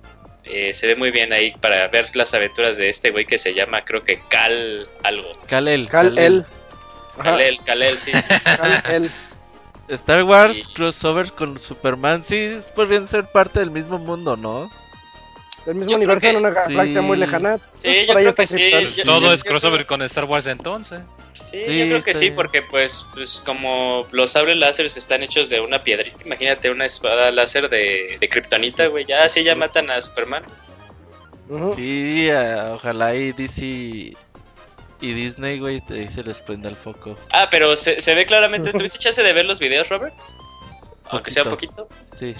¿Y si- ya viste lo, lo único que, que agarraron de lo que aprendieron de, de Titanfall? ¿Las paredes?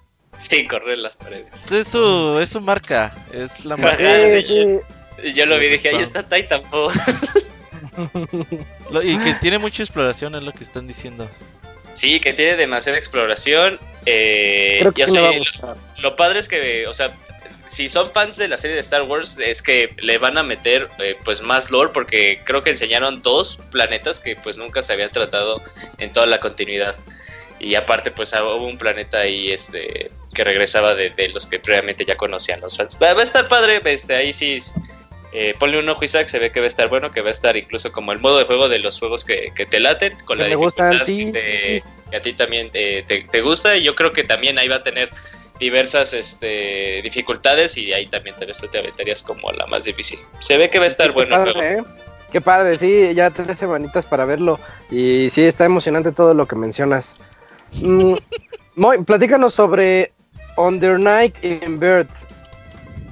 ¿Qué es eso? Pues sí, este juego que yo creo que la meta de sus creadores es generar el juego con el nombre más complicado, raro y bizarro de todos. Sí, porque es eh, pues no lo dije completo, es Under Night in Bird X Late CR. Late CR. O sea, de entrada la gente no dicen los capos rápidos, sí se les entiende. ¿Ah, la, gente le dice eh, uni. Es, es, como le dicen por las siglas Univex, de, Univer, ¿no? Univex. Este juego le dicen Uniel. Clear, le dicen Clear. O le era, decía Unies, ah, que pasado, y le dicen Clear. Es un pedo. El chiste es que este juego de. pues como el comento de juego de peleas, eh, es un juego muy bueno. De hecho, se considera que tiene es el mejor tutorial de cualquier juego de peleas. Creo que Gerson pues Proto lo reseñaron en una de las versiones pasadas. Y pues eh, ya lo habían como anunciado en el Evo, que dije, pues va a haber una nueva versión, eh, la vamos a sacar, va a salir para Switch, nuevos personajes, y, la mamá del muerto y todo eso. Pues ya dijeron que sale febrero 20 en el 2020 en Play 4 y en eh, juego de Nintendo en Switch. Eh, va a tener la ventaja de que pues eh, cuesta la versión normal 40 dólares y la versión de colección con su librito de arte y soundtrack y cositas 60 dólares. Eh, este juego es muy interesante porque el estudio que lo hace es un estudio muy pequeño, es un estudio que se llama French Bread, así literal pan francés. Y ellos de hecho al principio eran lo que se le llama un círculo Eugene, no sé igual si muy más en qué consiste. Es el equivalente como un estudio indie en el que ellos pues, hacían trabajos de, franquicias o de series pues ya oficiales, pero ellos no tenían permiso. Ah, en sí, hicieron un juego de peleas llamado Melty Blood, que estaba basado en un anime. Y pues, o sea, pero no era oficial. Ni nada, pero no era oficial, pero era un juego muy bueno. Mucha gente que todavía lo juega. Ah, sí, nada más como datos. empezaron chiquito, eran poquitos, pero ese juego fue muy popular Luego los creadores hasta lo reconocieron de que, ok, pero esto no es cano, no es oficial, pero pues como que tiene nuestra bendición. Y empezaron a ganar más dinero, empezaron a sacar más cosas, trabajar para otras compañías. Y esta fue como que su, su primera creación totalmente original. Al principio era muy chiquita, tenía muy pocos personajes, estaba muy rota. Pero conforme pues fue pasando el tiempo la han ido mejorando poco a poco. Eh, de hecho, pues el otro juego grandote de crossovers que es Marvel Dragon Fighters, ni Soul Calibur, ni uno de todos, yo creo, de Last Blue. Una gran parte del reparto es de, ese estudio. Y es un estudio muy bueno, o sea, se ve que, le tienen mucha pasión a sus proyectos. Eh, como lo comento, el hecho de que sus juegos suelen tener casi siempre pues un estándar de precio más bajo porque pues saben que no, no, venden mucho, pero pues como es un estudio más pequeño, no necesitan vender mucho. Y además de que pues escuchan, escuchan mucho a los fans. Los fans dicen que queremos más personajes y los ponen. ¿Y cuándo para la versión de PC y que la sacan? Oye, lo van a traer para Occidente oficialmente y que ahí viene. Y oye, que para Switch y pues ya está este aquí.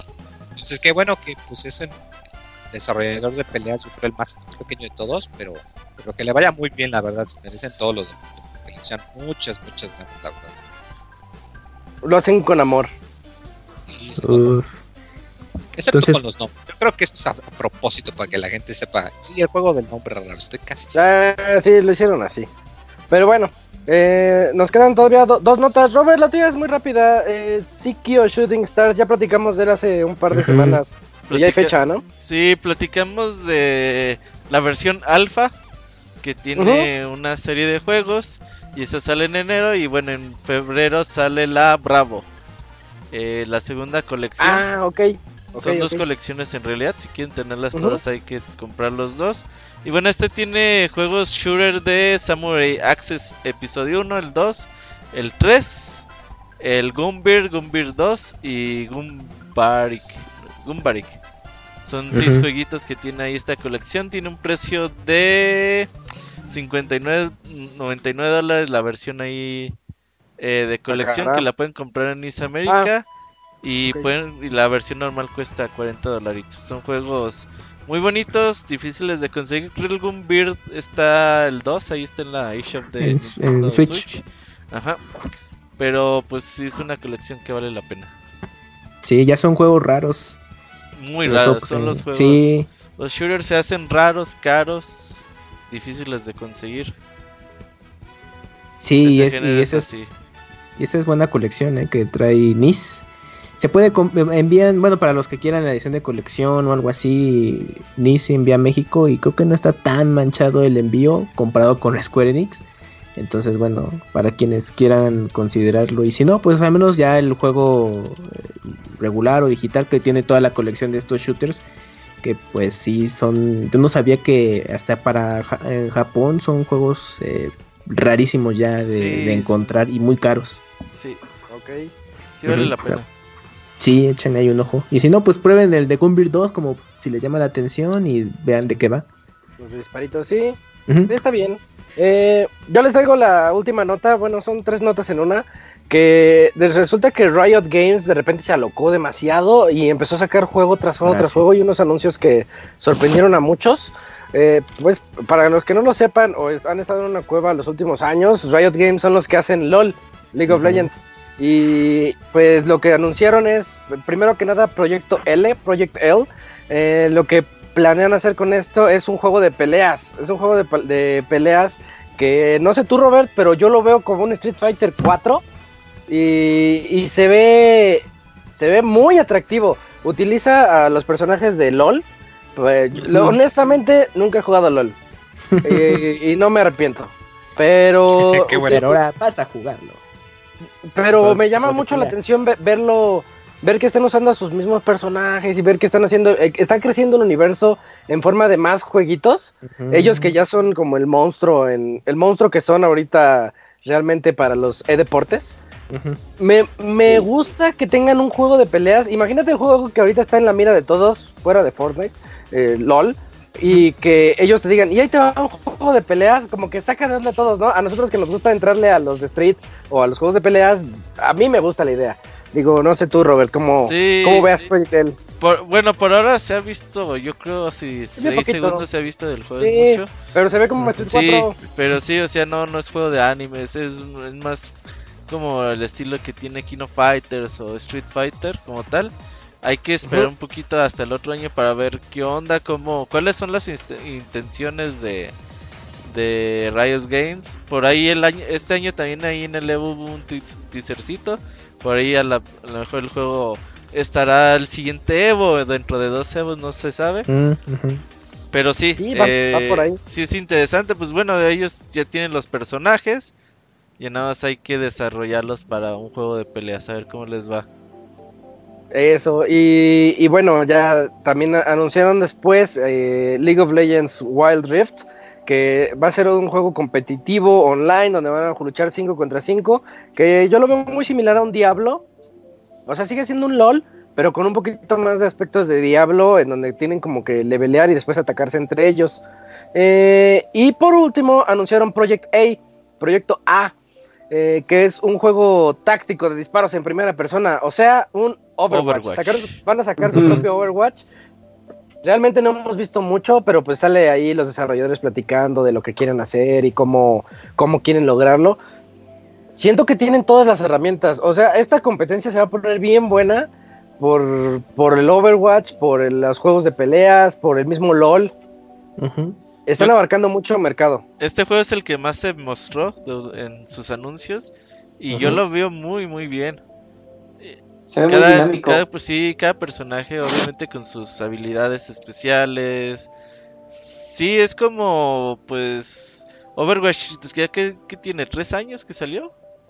Yo creo que sí, dos y medio 2015 Sí, Dos- ya, es del ya, 2015, cuatro, ajá. sí, tres, Cuatro cuatro años. El viejazo. Sí, sí hace falta un juego que venga y que tenga ese presupuesto y que esa ambición de decir, bueno, eh, Overwatch ya tiene sus añitos, es hora de nosotros llegar a ver qué onda. Y por ahí mucha gente decía, ah, Riot Games ya se está convirtiendo en el nuevo Blizzard y todo. Pues obviamente, pues en cuanto a juegos quiere sacar los mismos que está haciendo Blizzard. Hay que ver Dicen, ¿por si qué no? en calidad y eso pues salen igual, ¿no? Eso, y ya crecieron lo suficiente como para lograrlo. Yo siento que la verdad es algo que sí deben de tener muy, muy eh, el, el ojo puesto en estas noticias, porque el 2020 ya se va a tener más información de todos estos juegos y seguramente van a ser gratis. Es lo Y- que no se ¿Quién sabe. Hay, Yo hay creo. que ver, hay que ver para dónde le tiran, ¿eh?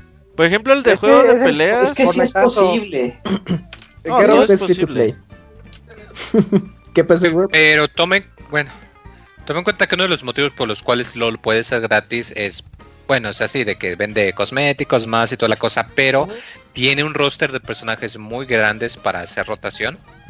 Que igual no estaría tan difícil porque Instinct te permite lo mismo. Si lo juegas en modo gratis, eh, tiene rotación de personaje cada semana, creo.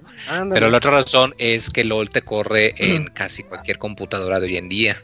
Un Mm. juego de peleas, un juego de disparos, no necesariamente. Entonces, si no pueden bajar la barrera de entrada, podrían tener que pues aplicar algún tipo de esquema para pues, sacar lana o algo, si no pueden tener a toda la...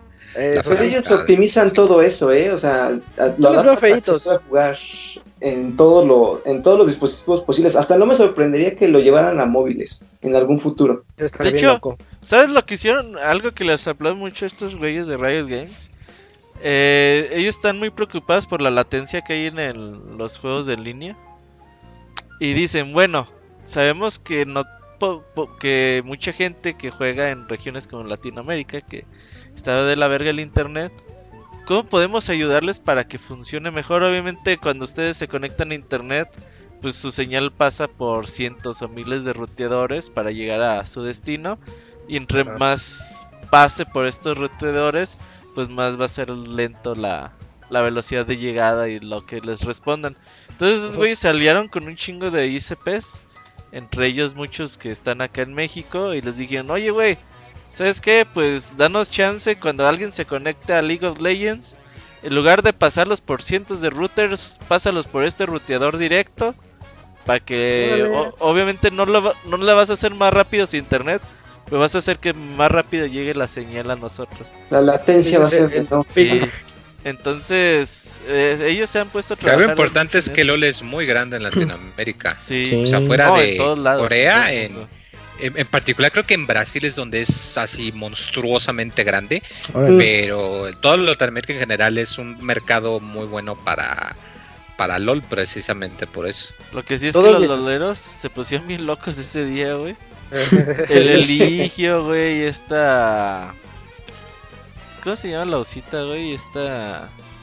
Mayrani. Amairani.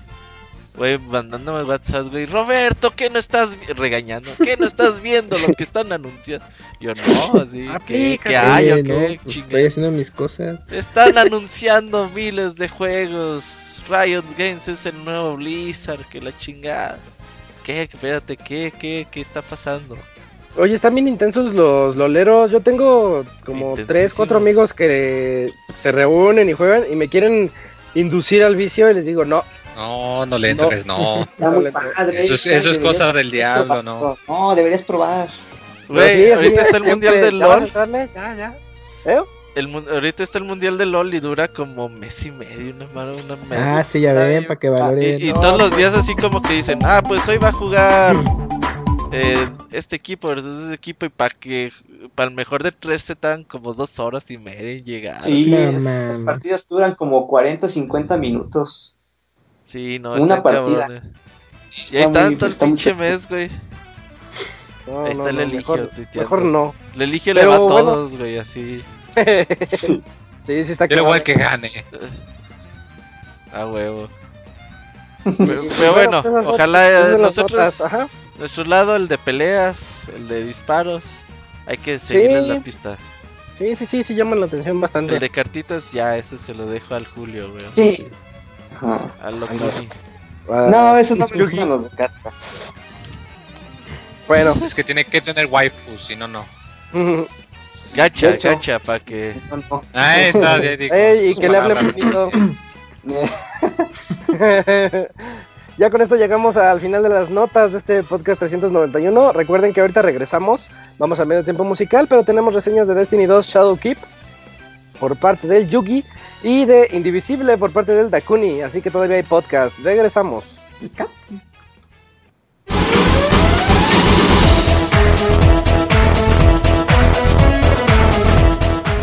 Escuchen el Pixe Podcast todos los lunes en punto de las 9 de la noche en pixelania.com.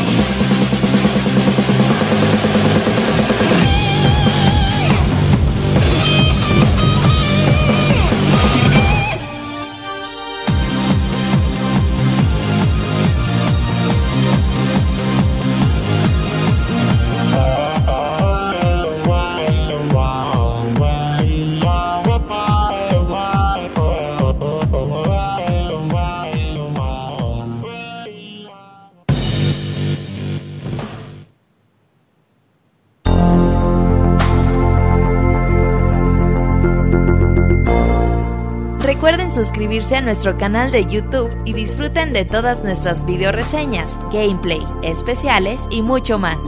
youtube.com diagonal pixelánea oficial.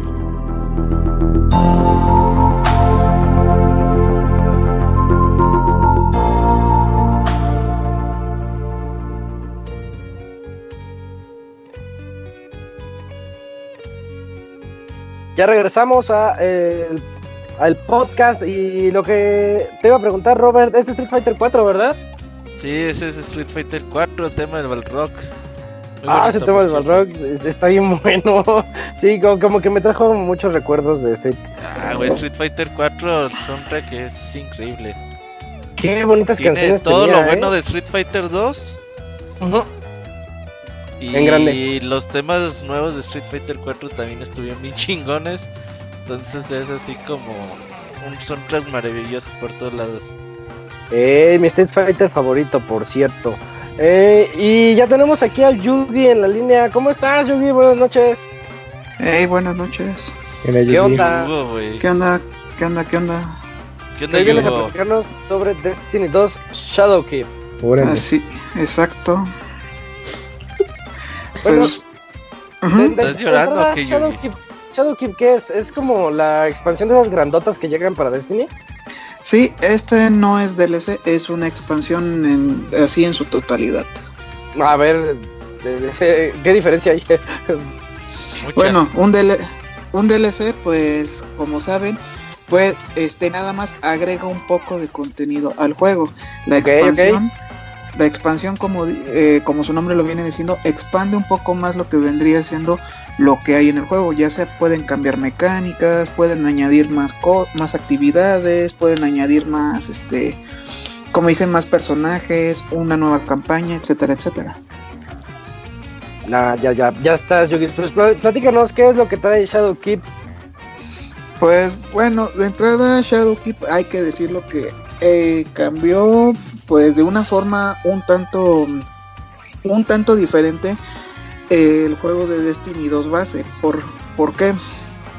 Porque en primer lugar este juego, mm, ¿cómo explicarlo? Sí trae una campaña, pero ya no se le considera una campaña. ¿Por qué?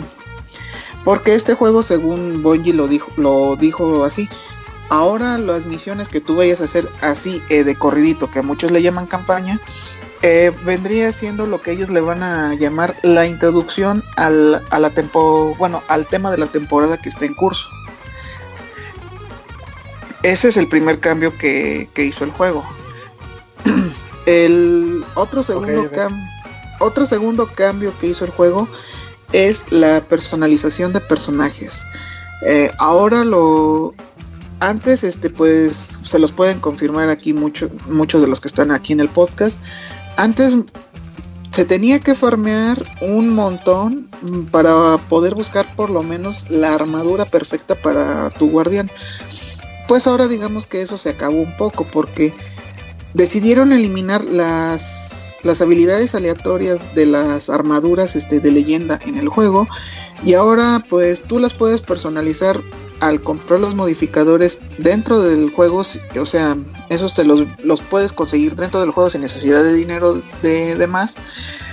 Y pues digamos que lo único que tienen de diferente son las estadísticas, ya que tenemos las estadísticas base que salieron con este juego y regresaron las estadísticas anteriores de Destiny 1 que vendrían siendo el intelecto, la disciplina y la fuerza. Ahora ellos le llaman sistema de armadura 2.0 y esto, créanme, eh, se le agradece mucho este cambio porque ahora sí los jugadores van a poder este, personalizar mucho más al personaje a su estilo de juego. Así que este cambio se sintió realmente muy bien. Eh, otra cosa que, que añadieron pues fueron dos actividades nuevas. Una que es una mazmorra que al día de hoy al día de hoy que escuchan ustedes este podcast ah, todavía no está activa, pero creo que si mal no recuerdo es el día de mañana cuando se activa esta mazmorra. Y hay una actividad este también PvE en el que pues seis jugadores este van a ir a hacer la típica oleada de enemigos, que en este caso la nueva oleada de enemigos, esta actividad se llama este ofensiva Vex, donde van a tener que aguantar tres rondas de oleadas Vex hasta llegar al jefe final. Y, yo, y pues obviamente, eh, si llegan, entre más lejos lleguen, mejores armas y armaduras van a obtener exclusivas de esta actividad. Entre eso también hubo añadidos a más mapas al, del crisol. Este añadieron más mapas al crisol y este y por y por consecuente agregaron una nueva raid que se llama el que es este que hace referencia al jardín negro de visto desde Destiny 1. Okay. ¿Y qué tal está la raid, Yugo? Pues voy a ser sincero, no pude jugar la raid sinceramente porque me costó trabajo encontrar un equipo que pues no pidiera que no pidiera experiencia de los que jugaron día uno la raid. Desafortunadamente yo en el chat donde en el chat de Discord pues muchos se ponen en su plan de no no queremos novatos, queremos gente que que sepan jugar. No, no queda de la verga, Yui. E-, ese es el espíritu de Destiny, ¿no? Sí, no, no es, que... el espíritu de Destiny. No, tiene, no tiene modalidad de que te ponga con, así como lo comenté yo, de que te ponga con personajes eh, aleatorios o a huevo tienes que entrar con equipo completo. No, es que mm. no, muy. Sí y no, o sea, sí lo tienes. Eh, está el, este el que vendría siendo el matchmaking beta pero desafortunadamente, eh, Moy, este, lo que te puedo decir es que se puede tardar hasta 40 minutos en buscarte personas. Es que en realidad no, Haz de cuenta, Moy. si la mayoría de la gente, es cierto, si la mayoría entran con un equipo ya hecho, los que intenten hacer el matchmaking van a ser muy poquitos. Pero está de la verga, Moy, porque jugar una raid de Destiny es. A ver, güey, tú salta, haz esto, lleva esto, trae estas armas. Pero no obstante, una vez no obstante es lo que me, es lo que les quiero es lo que les iba a comentar. No obstante, sí pude ver a algunos streamers hacer la raid. No voy a mencionar cuáles, pero sí los pude ver. Y pues realmente la raid, pues si no es la más grande como la del año pasado, que fue la de la que está en Ciudad Onírica, está bastante bien, es, es decente, es realmente muy buena. ¿Y está retadora o qué? Eh, está bastante retadora porque hay una mecánica que, pues, obviamente, por obvias razones no les voy a spoiler. Este, que es bastante interesante de cómo, cómo la aplicaron en esta raid. Eh, te, iba a comentar, una vez estabas jugando a Destiny y me manda mensaje un güey, ni me acuerdo quién era. Oye, hay chance para jugar con ustedes. Y nosotros nos faltaba uno, curiosamente. Órale. Y ya lo meto al chat. Y no, total que era el super pro de Destiny, güey. Que. No, no, yo puedo conseguir. Haz de cuenta que hay armas que te piden así jugar como un mes y medio, güey, sin parar. Para que te las den. Y dice, güey, no, no, esas armas yo te las saco en una semana y que la chingada. Y yo me dedico a esto. Y ya cuando empezó a jugar con nosotros la raid, güey a la media hora dice, ay, estos güeyes no tienen futuro. Bueno, ya me voy, chavos. Cámara. Sí, ahí luego nos vemos. ¿Sentiste, ¿Sentiste lo que le aplicas a la gente, Robert? No. no, no, no. No entendía el morro. no entendía el morro. es que es puro perder el tiempo, güey. Cuando juegas con la banda y les dices, oye, güey, vas a jugar Destiny. Va. Pero hay que llevar ciertas cosas, güey, porque si no es nomás ir a gastar tres horas a lo pendejo, güey. Eso y mirar la pared es lo mismo, güey. Es el espíritu de Destiny, está hecho para eso. Una, ya una vez nos llevamos al Yugo, güey. Y el Yugi que ya sabe, güey. No, que vamos a matar al jefe, va. No, pues pónganse sus armas chidas, va. Y siempre lo dejabas así como al pixel, güey, para que se muriera y no se moría el pinche jefe, güey. y después de tres horas, oigan, pero ¿por qué pedo? A ver, y empiezas a revisar a todos. Oye, Yugi, ¿por qué no traes tus armas? Es que no las tengo. No mames. Tres horas después, güey, no mames. No manches, Yugi. Creo que esa fue la raíz de el último deseo, justamente la de Ciudad pues, O sea, dices, güey, pues. ¿Qué pasa? O sea, dijeras, güey, no, hiciéramos nada en todo el día. chingón, güey, oye. Ah, pues Tengo el tiempo del mundo. Sí, llegas así como pues nomás puedo jugar de 9 de la noche a 11 y media, chavos, órale. Y para que se vean con esas Y nomás, ¿no? Y luego ves a los streamers y esos güeyes hacen raid tras raid tras raid en una hora, güey. Nosotros tres y no podemos nada. Pero es bonito de este. Oye, Yugo, ¿y hay estas actividades para armas exóticas? ¿Actividades chidas, güey? ¿O ahorita no han salido? Ah, sí la sigue viendo. Ahorita de momento hay solo una que es para un lanzacohetes exótico. que se obtiene en la luna. ¿Pero está buena Algo. la misión o no está buena? Ah, sí, la última parte está bastante, in- bastante intensa porque tienes que terminar la misión por lo menos en menos de un minuto. Oye, y estaba viendo que las Nightfalls ya están bien perras. ¿Qué le... Ah, sí, es que ahora las Nightfall este, las dividieron en las nuevas, o sea que también se me olvidó mencionar, agregaron dos nuevos, este, dos nuevos strikes. Entonces, ahorita de momento están divididas las Nightfall en los nuevos strikes contra los antiguos.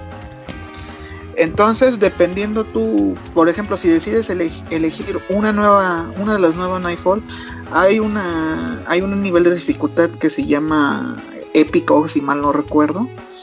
Eh, no importa si tienes el nivel de luz a tope, mm, los enemigos siempre te van a rebasar, pero te garantizan mejor puntuación en, en- por- en- al final de la Nightfall. ¿Y hay un nuevo calabozo? El calabozo, como te digo, al, al momento de que es- estén escuchando este podcast, todavía no está activo. Creo que, si, si mal no recuerdo, es el día de mañana cuando lo activan. Ah, ok, ok. Sí, porque estaba viendo. Estaba viendo unos güeyes jugar y dije. Pensé que era Raid, pero nomás eran tres, güey. Y, y entonces a lo mejor. Ah, era- no. Eso es, esa es otra actividad que se llama Cazas Pesadillas, pero pues realmente es una misión de no menos de 5 minutos y pues lo único que varía es la dificultad. Obviamente ahorita está ya está activa la dificultad leyenda, pero desafortunadamente ese no tiene matchmaking, o sea que tienes que ir con un equipo de, de otras dos personas. Pero era. Haz de cuenta, era un pinche jefe acá gigantón. Y como que un güey se Ajá. teletransportaba a matar Vex. Y como que entre más. Cuando los mataba, regresaba como con unas cosas. Y ahí ponían. Se ponía fase de daño. Estaba así. Y como que sí le estaban batallando esos güeyes. No sé qué tan difícil era. Ah, creo ¿qué es que eso, güey? estás creo que te estás refiriendo al ¿cómo se llama? a la actividad esta que se llama ofensiva Vex. Ajá. ¿Y qué tal es Sí, creo que es esa. Está bastante divertida, está muy muy entretenida, muy rejugable y de hecho para los que y de hecho es muy recomendable hacerla porque si la si la haces te dan armadura armadura de poder a nivel 2. Oye, ¿qué tan difícil está subir de nivel? Vi que muchos güeyes en una semana ya casi llegaban al límite. Pues mira, es que esos son, pues digamos, los que se quieren preparar para, ya sabes, la RAD y todo eso. Pero ¿cuál es el límite? Pero ¿De real, el límite real, el límite real de poder que tenemos actualmente en Destiny es 960. Ok. Pero tenemos poder ilimitado, ¿por qué? Porque aquí también agregaron una nueva mecánica que es, que es, eh, bueno, no nueva, pero regresó de Destiny que se llama el artefacto. Este artefacto ahorita creo que, si mal no recuerdo, se llama el ojo del celador.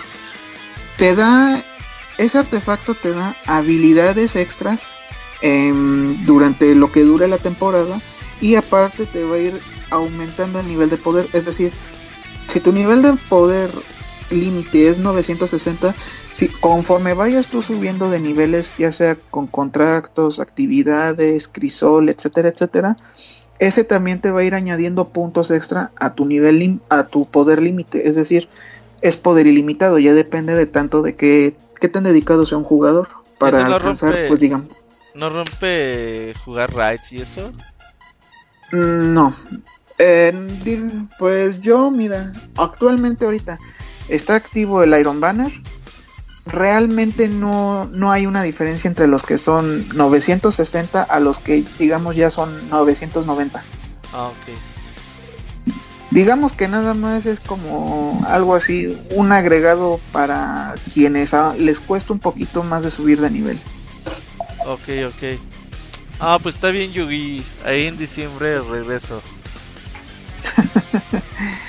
Lo que Uy, también no. les- lo que les puedo decir es que, bueno, yo ya me volví un jugador más de Crisol. Y sí les puedo decir que hicieron un montón de cambios que se, agre- que se agradece. Que se agradece ¿Cómo porque qué? sinceramente. ¿Balanceo? Por ejemplo, por ejemplo, eliminaron por fin el, el, el competitivo este de, ¿cómo se llama? De las bombas. Ah, qué bueno. lo eliminaron porque vieron que no le gustaba mucho a los jugadores y preferían preferían eliminarse y volver a revivirlos. Actualmente sigue, eh, bueno, si mal no recuerdo, creo que aún sigue activo lo de los cuatro jugadores, pero está ahorita en fase beta el probar si regresa el eliminación de 3 contra 3, porque creo que ahí tienen aún la idea de volver eh, lo que vendrían siendo aquí las pruebas de los 9. Pues debería, porque era la prueba chida. Ahora, los puntos que le, que le juegan un poco en contra de este juego es, por ejemplo, y eso sí decepcionó un poquito, no metieron muchos exóticos, desafortunadamente. Pero van a estar llegando, ¿no? Mm, sí, pero ahorita, por ejemplo, si tú te metes ahorita a jugar, el único exótico libre que tú tienes sin necesidad de, de contrato o algo así es Monte Carlo. Guacala es el es un es el de los pocos exóticos que puedes conseguir este así libres y obviamente cada cada una de las clases que hay en Destiny recibió una nueva armadura exótica pero desanimó un poquito que al, al final de que termines las misiones que están ligadas con Erismore pues al final te regalan la armadura y pues se acabó. Ya tienes de nuevo todo casi todos los exóticos.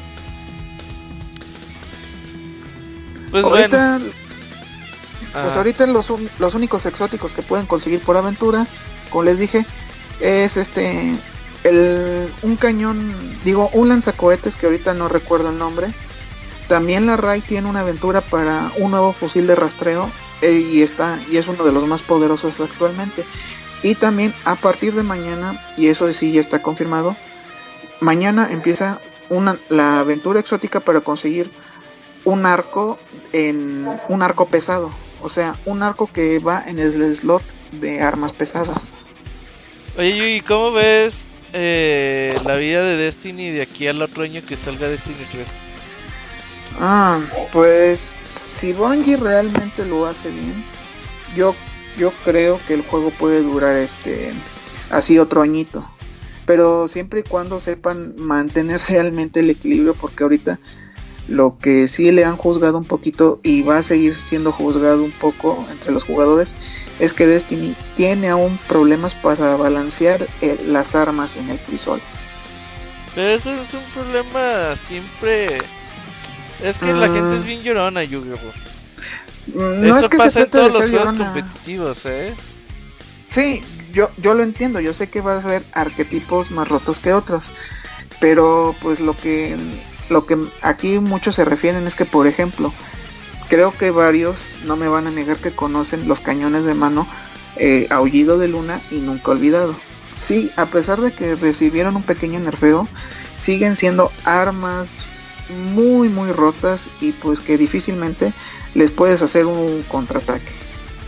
Pero pues son pinches armas que les costaron 10.000 horas para sacarlas, Sí, lo sé, y por eso Bungie decidió quitar las armasito. O sea, es que está culero que te hagan jugar 10.000 horas y que te den el arma más perra del juego para que después digan, ah, te la vas a nerfear, cabrón. Pues no, pues Pues fíjate que el, el, nerfeo les, les vino les vino mejor anillo al dedo que, que las bufearan. Porque ahora las porque bueno, lo que con yo no tengo las armas porque pues obviamente este es una ser es una aventura muy muy larga y hay que dedicarle mucha hora al crisol competitivo. Pero por lo que he visto de algunos jugadores y algunos videos, pues ahora las armas son, las esas dos cañones de mano son mucho más estables y ya son más, más fiables de, jugar en crisol. Sí, eso, eso pasa en todos los juegos competitivos, ¿eh? Siempre es ocupas de que sea uno versus uno y dos personajes para tener balanceado siempre el puto juego. Pero con tantas armas, personajes, habilidades, no es fácil. Se va a romper. Sí, no, no es, Siempre va a haber algo más poderoso que otro. Sí, pero pues, pero pues ahí lo, pero pues bueno, esperemos que el juego siga. Bueno, ahorita de momento, como les dije, eh, falta una mazmorra por activarse. Mañana empieza la aventura exótica por el arco, por, un, por una nueva arma exótica. Y la próxima semana empieza el, evento de las almas perdidas o el evento de Halloween. Ok, bueno. Así que pues, así ya para concluir, los que se pregunten, ¿es, ¿es ya buena idea regresar a Destiny o entrar a Destiny? La respuesta es sí, porque considero que ya el contenido que tenemos ya es más que suficiente que para entretenerlos por lo menos unas 500 horas. Oye, ¿ya salió esta versión free to play o todavía no sale? Ya la versión free to play está, está activa para todos, nada más tienen que tomar en cuenta que solo van a tener disponible cuando, cuando adquieran el juego libre este gratis este solo van a tener hasta la campaña del estratega, lo cual pues no es bastante son 300 horas, güey. Es bastante contenido realmente, porque les están dando la primer raid con sus dos cubiles y bastantes armas exóticas como la mayoría de las de las armaduras exóticas también. O sea, si tienes 4 o 5 amigos, bájense Destiny Free to Play y van a jugar a toda madre un chingo de tiempo. Un chingo. Un montón, sí. Sí, son 300 horas, 400 Y aparte, ya también tienen libre los free to play. Ya tienen Crisol competitivo, todos los mapas de Crisol a su disposición, todos. Y también ya tienen libres, eh, aunque sean free to play, ya tienen libre la actividad de Gambito normal. Y créanme que con Gambito también van a, van a hacer corajes y se la van a pasar muy bien. Sí, el gambito está bueno. Así que pues eh, también este pues les digo, ahí tienen free to play y para los que digan, no, es que yo no quiero Shadow que yo nada más quiero saltarme a Bastión de Sombra. No, yo no quiero Shadow Keep. Pues tienen la opción de nada más comprar este Shadow Keep sin necesidad de comprar Bastión de Sombras. ¿Cuál es Bastión de Sombras?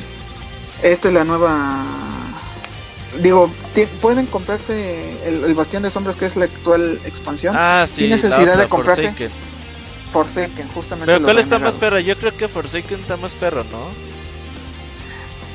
Yo recomiendo no saltarse ninguno, porque Forsaken fue el que realmente hizo la mejora y el cambio a, a Destiny 2 que le hacía falta en el año 1. Ah, ok, la evolución. Ah, está bien, ahí yo la verdad, si tuviera 4 o 5 años sin nada que jugar. Bájense Destiny 2 gratis. Se van a pasar Está en Play 4, Xbox, PC. En, Steam. Recuerden que ya cambiaron de plataforma. Oh, ya corrieron, los, corrieron, sí, los corrieron. Y ya, están en Steam. ¿Ya es crossplay, Yugo? No, todavía no. No, no es crossplay. Lo único que hicieron ellos es este un ¿cómo se dice? Un salvaguardado, es decir, si tú tienes PlayStation 4 pero te quieres mudar a la PC, lo que puedes hacer es un cross save, es decir, puedes guardar tu personaje sin perder el progreso y transferirlo a la computadora. Ah, pero tienen que tomar, pero tienen que tomar en cuenta que tienen que volver a, a, recomprar el contenido en la computadora porque no son compatibles los, los contenidos entre plataformas. O sea, o sea, es decir, yo yo tengo mi juego hasta Shadowkeep y me quiero pasar a computadora. Descargo el juego gratis. Se ah, salva mi personaje. Tienen que comprarlo ahí, pues sí, no mames. Ajá, se salva mi personaje, se guardan todas mis armas y armaduras. Pero, si no tengo la expansión hasta Shadowkeep, no voy a poder usar, pues digamos, las, las, armas y armaduras exóticas que, mm, que tenga hasta yo hasta Shadowkeep. Pero eso realmente pues de momento está muy bien para los que digan, no, es que yo tengo amigos en computadora y no quiero perder mi progreso, pues ahí tienen una opción. Está bueno, Yugo. Te dejamos porque vamos atrasados de tiempo. Ahí regresamos. Sí, no hay problema. Estuvo bien. Pero ahora sí ponte tus armas, Yuri, por el amor de Dios. no mames. No me digas qué hacer. No, no, no mames. Nada más tomen en cuenta. Y así el pinche Yugi bien callado, ni decía nada, güey. Y nosotros, sabía ¿por qué no lo, matamos, güey? ¿Qué pedo, güey? Que estamos haciendo mal, güey. Nada más tomen en cuenta, y es lo que les digo a varios, esténse siempre pendientes al blog de Bonji, porque siempre hacen ajustes siempre algunas, arm, algunas Ah, armas. así que, bien clavada ahí, manches. así que, por ejemplo, si ustedes ya no, eh, por ejemplo, si ustedes tenían un sniper favorito y ven que todo, y ve Bungie que ese sniper está muy roto, lo van a nerfear porque así son ellos. Porque lo Está nerfean. bien, que lo nerfeen. Está bien, bueno, Yugi, muchas gracias. Vale, Yuki. Dale. Ahí te Ale, invitamos ale, a la no, posada. Un gusto. Bueno, así Bueno, va pues ya, ya se fue el Yugi con la reseña de Yugi, Destiny ya. 2 Shadow Keep. Sí, creo que sí. está. Pero no Ah, bueno, va, va a oír en silencio. Eh, Eh, y bueno, continuamos con la reseña de Indivisible por parte de Dakuni, ese juego que, que te ¿y tenía emocionado desde hace... pedo? ¿Ya se fue Dakuni? Ah, no, ahí está, ya lo vi. No, acá sí, está, aquí está. Dije que Eh, sí, un juego que te tenía emocionado desde hace un tiempo. Sí, pues fue por ahí del 2015 que empezaron, si mal no recuerdo su campaña de Kickstarter o de otra página, pero el caso es que este juego fue financiado así. Y, pero es por los creadores de, de Skullgirls, de este juego de peleas. Y entonces se financió por ahí del 2015 y hasta apenas ahorita ya podemos este eh, pues disfrutar ¿no? de todo el trabajo que se hizo, de todo, todo lo que le implementaron. Casi nunca soltaban mucho contenido del juego, o sea, se soltaban demos chiquitas, pero se veía un juego muy limitado. Y ahora que lo jugué, pues te puedo decir que a pesar de un juego indie de que cuesta 40 dólares, yo siento que sí vale la pena mucho el juego. O sea, tal vez para cualquier otra persona dices, pues es un RPG muy básico, pero a ver, vamos a empezar por lo básico. La historia A ver. este corre, eh, se gira en torno a Agna, que es esta chavita este, morenita que está ahí en la portada de- del juego.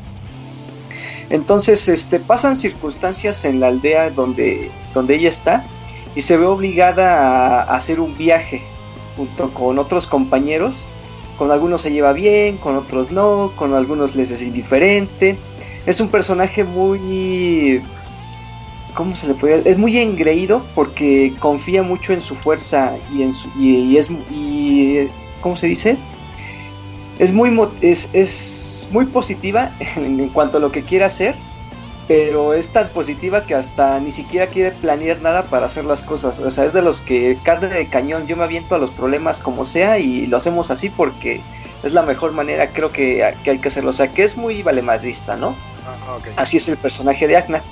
Entonces, este, ella eh, lidia con varios personajes a lo largo de la historia. Ella se va dando cuenta que tiene poderes ocultos que, que son, a, son a base de una, de una entidad antigua que vive en el mundo donde todos habitan. Entonces la, la aventura la obliga a tener que sellar esta entidad por diferentes circunstancias. No me gustaría contarles tanto porque es como que es, o sea, aunque es al principio de la historia, como que sí es importante, eh, como que sí da mucho preámbulo a la historia principal. Ajá, así es como que el giro. Entonces la obligación de Agna, junto con sus compañeros, es sellar eh, esa entidad para pues mantener al mundo en, otra época de paz, ¿no? A mí me recuerda mucho como como al Avatar, así este, a pesar de que el Avatar también está inspirado en las culturas así asiáticas este, de, de allá del otro, de los otros continentes, pero como que el personaje está muy, eh, no sé si es por coincidencia, pero se parece mucho al de la leyenda de Korra, o sea, que es muy engreída, este, por se, porque se siente poderosa, cree que puede hacer lo que quiera, que lo que hace es adecuado, que las decisiones que ella toma siempre son las mejores y se va dando cuenta que pues no, no sé, este, hay cosas que tiene que contemplar antes. Y eso es lo que me gusta de, de los personajes que se han ido desarrollando muy bien. Tiene como que una historia muy cómica, porque hay, hay, hay personajes piromaníacos, hay personajes muy rectos, hay unos que son más este amorosos, unos que son así como que geeks, porque este les gusta estar investigando plantas, este, saben cosas del mundo y les vas preguntando. O sea, hay una gran cantidad de, este, de personajes con los que te vas a. Yo creo que con más de uno sí te vas a encariñar, algunos te van a caer bien, otros te van a caer mal.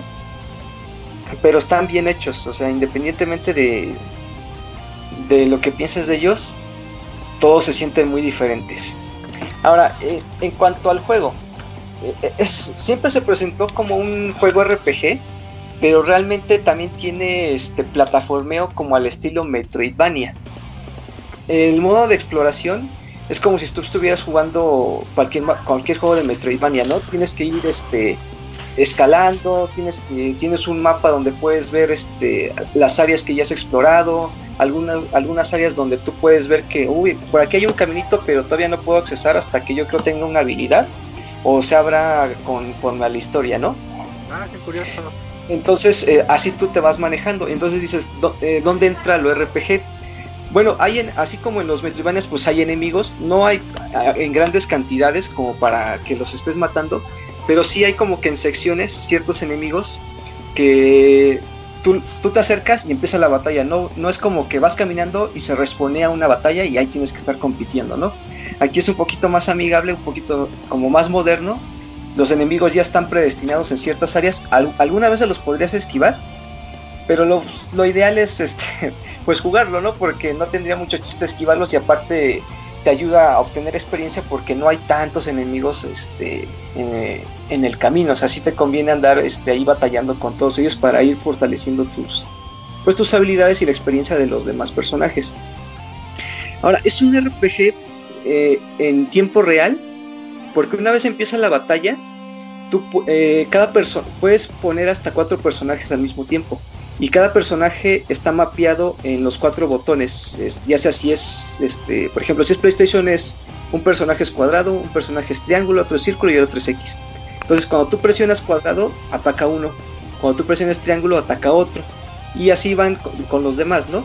Una vez que atacas, hay un medidor en el que hay un tiempo de espera para que tú puedas volver a ejecutar una acción. Es un poquito como parecido a, a y, y otros RPGs, en el que tú tienes que andar midiendo el timing en el momento en el que quieras atacar. Puedes atacar con los cuatro personajes al mismo tiempo, con dos, con tres, dos primero, dos después, o sea, no importa. En el momento en el que los botones ya estén listos para atacar, pues este, el personaje automáticamente sigue la orden. Eh, cada personaje tiene diferentes habilidades. De los 20 disponibles, yo he podido experimentar con 12 aproximadamente y todos son muy distintos. O sea, aunque, aunque los comandos son los mismos, de repente tienen pequeños tutoriales donde dice si este personaje ataca con flecha hacia arriba y, su ataque se va a fortalecer para el próximo turno, ¿no? O si es de curación, puede curar a un este a un compañero o puede curar a varios, pero este, a menor medida, ¿no? Eh, hay algunos que pueden aturdir, hay unos que pueden alentar el movimiento de los enemigos, hay uno que puede ir tirando plantitas para que cuando los enemigos vengan a atacarte se tropiecen con las plantitas y ya no puedan llegar hacia ti, entonces ya no recibes el daño. Eh, hay otro que, cura, pero su, su curación es muy particular porque lanza agua. Entonces cuando ataca, las gotitas quedan esparcidas en el piso. Y, y si las gotitas están cerca de tus compañeros, se van a curar y si están cerca de los enemigos, los enemigos van a recibir daño. Entonces ya depende cómo ataques, cómo lo manejes, si eh, puede ser una buena opción tanto para atacar y curarte al mismo tiempo, pero tienen que estar tus personajes en las gotitas. A ver, ¿quién salpicas? Ajá, por ejemplo, si salpica. Ándale, o sea, ya sé que mientras más salpicado mejor, ¿no? Porque te conviene. porque te conviene. Sí, te conviene. Este, entonces eso es lo que me gustó porque eh, el en cuanto a dinámicas de RPG, es muy básico porque no manejas ítems, no hay como que este, no hay un sistema de skills, no hay un sistema de ¿cómo se dice? hay un sistema de experiencia, pero como que es más como que para subiste de nivel, tu personaje tiene tanta vida ahora, ¿no? Y obviamente también mejoró su ataque.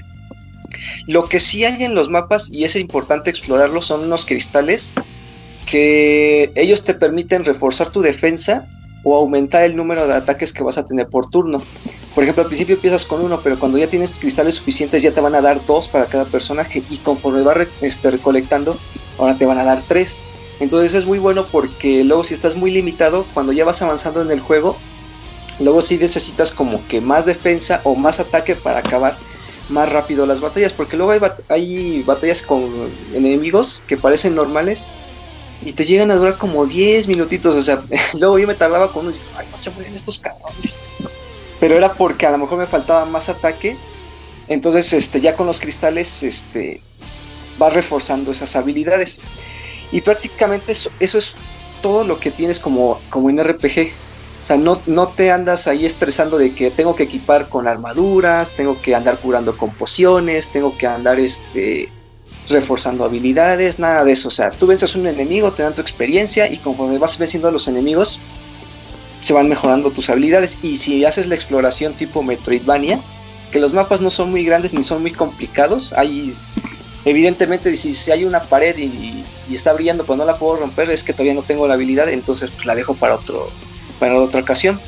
Pero cuando hay, hay este, otras áreas sí vale la pena explorarlos para saber si puedes entrar y adquirir esos cristales porque son muy limitados no, no, no salen tan este tan eh, comúnmente y yo creo que hasta están este, ya delimitados para que no los encuentres este luego luego o sea sí tienes que sí como que te obliga a explorar esa parte en el eh, en, en el Metroidvania es como que la única razón en la que te atreverías a explorar porque así que digas que son muy complicados no son son cosas muy básicas. O sea dices hay un área aquí en la que no puedo acceder y me sigo por mi camino. Y, y ya ya jugando como unas 15 20 horas a pesar de que es el mismo gameplay como hay tantos personajes, o sea, tú puedes cambiar en cualquier momento este, y estar experimentando, ¿no? O sea, ah, ahora voy a agarrar a estos personajes que apenas recluté. Y aunque ellos se integraron al, equipo ya tarde, no importa porque al parecer la experiencia la comparten. No me queda muy claro la interfaz porque el número de experiencia lo tiene el personaje principal y los secundarios tienen un corazoncito con números pero no me queda muy claro y no te explican en un tutorial qué es lo que significa, pero cuando yo metí un personaje nuevo, pues estaba a la par de los demás, o sea, no lo mataban rápido, atacaba bien, este, sus habilidades, pues como no son muy difíciles de, experimentar, es que palanca hacia abajo y, ataque o a la derecha, o sea, ya depende del personaje qué comando le hayan asignado, hace diferentes cosas, algunos defienden, algunos aturden, algunos este, pueden romper las defensas de los enemigos, entonces, este, e, en esa cuestión me gustó mucho porque puedes andar experimentando, no te tiene, no es necesario que te cases con un personaje, aunque sea muy bueno.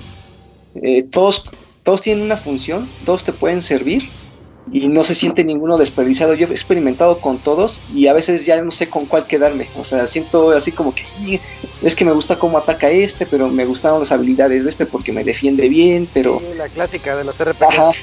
Eso es, lo, eso, es como que uno de los atributos que me gusta porque este, sí se ve claramente que hay un trabajo en la personalidad y en el ataque de los enemigos porque cualquier otro hubiera dicho pues repetimos habilidades que sean que haya dos tanques en el juego que haya dos asesinos que haya dos curadores y tal cual que funcionen de la misma manera. Y no o sea los curadores hay por bueno los dos que me tocaron los dos funcionan muy distinto. Uno es el que salpica y el otro es el que tiene que atacar enemigos con plantitas para que cuando regrese pueda curar más al equipo. Pero ya es cosa de estar experimentándole porque si este puedes hacer muchas combinaciones y algunos personajes pueden hasta les benefician habilidades de otros y entonces esa es como que la experiencia gratificante, ¿no? Que vas, vas viendo como, como que cuál es la sinergia entre cada uno de los personajes. Y bueno, ya otra de las cosas que me gustó, pues es el arte gráfico, ¿no? O sea, eh, todos los sprites, los escenarios, pues todo está dibujado a mano. Las animaciones, este, algunas cinemáticas están hechas por el estudio este, Trigger, que es que ha hecho algunas producciones de anime allá en Japón, pero solamente es en algunas cinemáticas, no es en todo el juego. O sea, prácticamente todo el juego pone la silueta del personaje lo ponen estático y lo que sí tiene son diálogos. Y ya van a hablar como una visual novel, ¿no? Pero sí tienen diálogo los personajes. En las situaciones importantes, cuando son eh, cosas así más este, burdas, pues nada más texto. Pero no son textos muy largos, o sea, a veces eh, son dos líneas y ya es todo lo que tienes que leer. O sea, tampoco es tan pesado estar leyendo todos los textos. Y para los que tienen problemas con el inglés, está en español y en muchos otros idiomas también. Entonces es como que se hace más accesible todavía el juego. Como que es un RPG para todos. Sí, yo lo sentí que es un RPG eh, muy, o sea, sí para, o sea, cualquiera lo puede agarrar Y es que no se siente como RPG, o sea, porque realmente es, peleas y una vez que acabas con los enemigos en el área, no vuelven a aparecer. O sea, tú puedes regresar a explorar con normalidad y ya no encuentras a ningún enemigo. O sea, parece que nada más están este, diseñados para que aparezcan en ese momento cuando entras al mapa, porque cuando sales y vas a otra área y vuelves a regresar, sí vuelven a aparecer los enemigos. Pero en ese momento, cuando ya entraste por primera vez, ya no vuelven a aparecer, yo creo, para que no te estorben en la exploración, para que sea más dinámica. Y como a veces las peleas pueden alargarse un poco, pues es como quedarte más de lo mismo, ¿no? O sea, como que en esa parte entendieron, pues nada más hay que darles las batallas necesarias, pero divertidas para que no se enfrasquen tanto en un... Este, porque el, sistema de batalla es muy repetitivo, ¿no? Es solo estar apretando botones. No hay que andar, dice, ah, ya mi, mi, este, mi, uno de mis este, compañeros se murió, ¿no? Pues a veces se pueden revivir solos. O sea, hay, hay personajes que tienen habilidad de revivirlos. Cuando tienen una barra de habilidad arriba que se va llenando con los golpes, cuando está llena, ya tú escoges qué personaje va a usar su habilidad y algunos pueden revivir, curar, hacer más daño, este, proteger. Entonces no te preocupas en tantos detalles más que en combatir porque todo es muy intuitivo. O sea, tú atacas y se va llenando esa barra y tienes habilidad. Te defiendes para que te hagan menos daño, este, presiona los botones adecuadamente, puedes presionar todos los botones alocadamente como se te dé la gana y aún así va a funcionar, o sea, puedes jugar en el estilo que tú quieras, ya sea estratégico, combinando personajes, combinando con ataques básicos, como tú quieras, no importa cómo, cómo juegues, mientras te defiendas bien y, estés al tanto de todo lo que ocurre, puedes jugar este, muy libremente y con cualquier personaje, o sea, el juego se puede pasar yo creo con, con lo que tú quieras. Eso es lo que me gustó mucho, que sí que no creo que no creo que cualquier, si yo juego con un equipo, es muy difícil que tal vez repita o, coincidamos con algunos personajes con otra persona. Entonces. Pero es tu juego. pero es tu juego, o sea, sí se siente diferente. Dices, ah, no, pues es que yo estoy. Yo he visto luego este, eh, videos en Twitter de personas y sí, y sí manejan equipos diferentes, o sea, sí usan otros personajes. A lo mejor en uno o dos concordaremos, pero dices, ah, mira, yo no había usado a este y, ya veo lo que hace, pues a lo mejor lo voy a aprovechar más porque no lo había manejado de esa manera. Ajá. Entonces, este, pues el juego tendrá sus limitantes, sí tiene buena duración, o sea, todavía me falta ahí, siento que ya lo voy a acabar, pero ya llevo más o menos unas 20 horas. Pero yo siento que ya no le falta mucho al juego. O sea, yo siento que ya estoy casi al final porque ya como que ya exploré la mayoría de las áreas que me presentaron. Sí, y luego se siente. Sí, así como que ya nada más me faltan dos áreas ahí que tengo que explorar y, y, cada una me lleva como hora y media, dos horas a lo mucho. Depende de qué tanto me tarde porque ya ven cómo soy de manco y luego no puedo entrar a algunas áreas, entonces yo solito me, hago la maldad, ¿no? Entonces, pero eh, a lo mejor su inconveniente a lo mejor puede ser el precio, que es 40 dólares, porque no estamos acostumbrados que este tipo de juegos indie lleguen a valer tanto, ¿no? Pero yo siento que sí, sí lo vale. O sea, si, si fueron fans de School Gears, del arte y, y les gusta a lo mejor el RPG, pero no tan engorroso, este puede ser una buena opción. Porque la historia está muy padre, está muy bonita. Es como ver una caricatura. Te digo que me recordó mucho como la leyenda del Avatar, en especial la de la leyenda de Korra, porque como que tienen muchas similitudes este, en cuanto a cómo seleccionaron a los personajes, cómo van narrando la historia eh, el humor de los personajes, las situaciones cómicas, o sea, está, está, todo muy bien narrado. Los personajes son muy carismáticos, em, los mundos están muy bien diseñados, se sienten muy diferentes. Hay cosas hasta de la cultura prehispánica aquí de, nuestro lado y se supone que están inspirados en, más en culturas este, asiáticas. Hay ahí como que juegos de pelota azteca, hay una ah, personaje que tiene pintada la cara como de Katrina, hay una como semidiosa azteca con unas serpientes este, emplumadas, o sea, está muy, muy enriquecido el juego, tiene muchas cosas que de muchas culturas que te van a gustar bastante. Luego, luego vas a identificar de qué culturas son. Eh, Locuni, la música, a mí me gusta mucho la música de Scott Girls, como Yacecito. Aquí, ¿qué mm. tal? Aquí la música es más como así eh, tipo épica, así como sería cualquier RPG, pero fíjate que ahorita que me lo dices no me puedo acordar de ninguna tonada, entonces... ¿No están chidas? O sea, es que en el momento en el que lo juegas, sí, sí concuerda con lo que está pasando. O sea, cuando hay batallas, cuando hay este... cuando estás explorando un calabozo, si es un castillo, si es en la selva, si es este en las praderas. Pero ahorita que, pero creo que no es tan memorable como para este. A lo mejor necesito escucharlo con mayor detenimiento. Pero, o sea, sí, o sea, no es como, como un Zelda, ¿no? No es como un Street Fighter que luego, luego la tonada la tocan y ya, ya sé de qué juego es, ¿no? O ya sé por lo menos en qué momento del juego apareció esta tonada creo que sí, este, la música no está mal, pero no creo que le vaya a alcanzar para ser tan memorable. Y, y ya de ahí, pues, este, pues yo creo que sería en general todo el juego, o sea, aunque es básico, eh, está muy bien hecho, o sea, creo que ellos apostaron por explotar este las dinámicas básicas que tenían en un principio y decidieron explorarlo este en otras circunstancias, ¿no? Cuando haces exploración de Metroidvania, vas adquiriendo habilidades y puedes, puedes hacer doble salto, puedes este, impulsarte más con una balanza, puedes usar tu flecha para poner flores en la pared y poder escalar más en áreas de picos, o sea, hay muchas cosas que puedes hacer. Y entonces el juego no se siente aburrido porque de repente dices, ah, pues como que está muy equilibrado en esa parte porque peleas y después exploras. Y a lo mejor cuando la exploración ya se empieza a volver un poquito tediosa, ya encuentras enemigos. Entonces como que hasta eso diseñaron bien en qué momento poner a los enemigos. Eso es lo que me, gustó bastante, que no se siente tedioso aún en lo básico que tiene. Ah, qué chido. Yo sí le voy a entrar. Y pues, sí, pues básicamente es indivisible y este y, y, vean, y o sea, es muy básico, aunque tiene buena duración, o sea, si en una hora yo creo que sí le puedes avanzar bastante. O sea, aunque tengas nada más una hora de juego, este, sí la avanzas bastante, bastante. Perfecto. Pues ahí, ahí está ya la reseña de Indivisible por parte de Dakuni. Y pues por cuestiones de tiempo vámonos, ¿no? De una vez a los saludos. Sí, ya es momento. Vamos, saludos.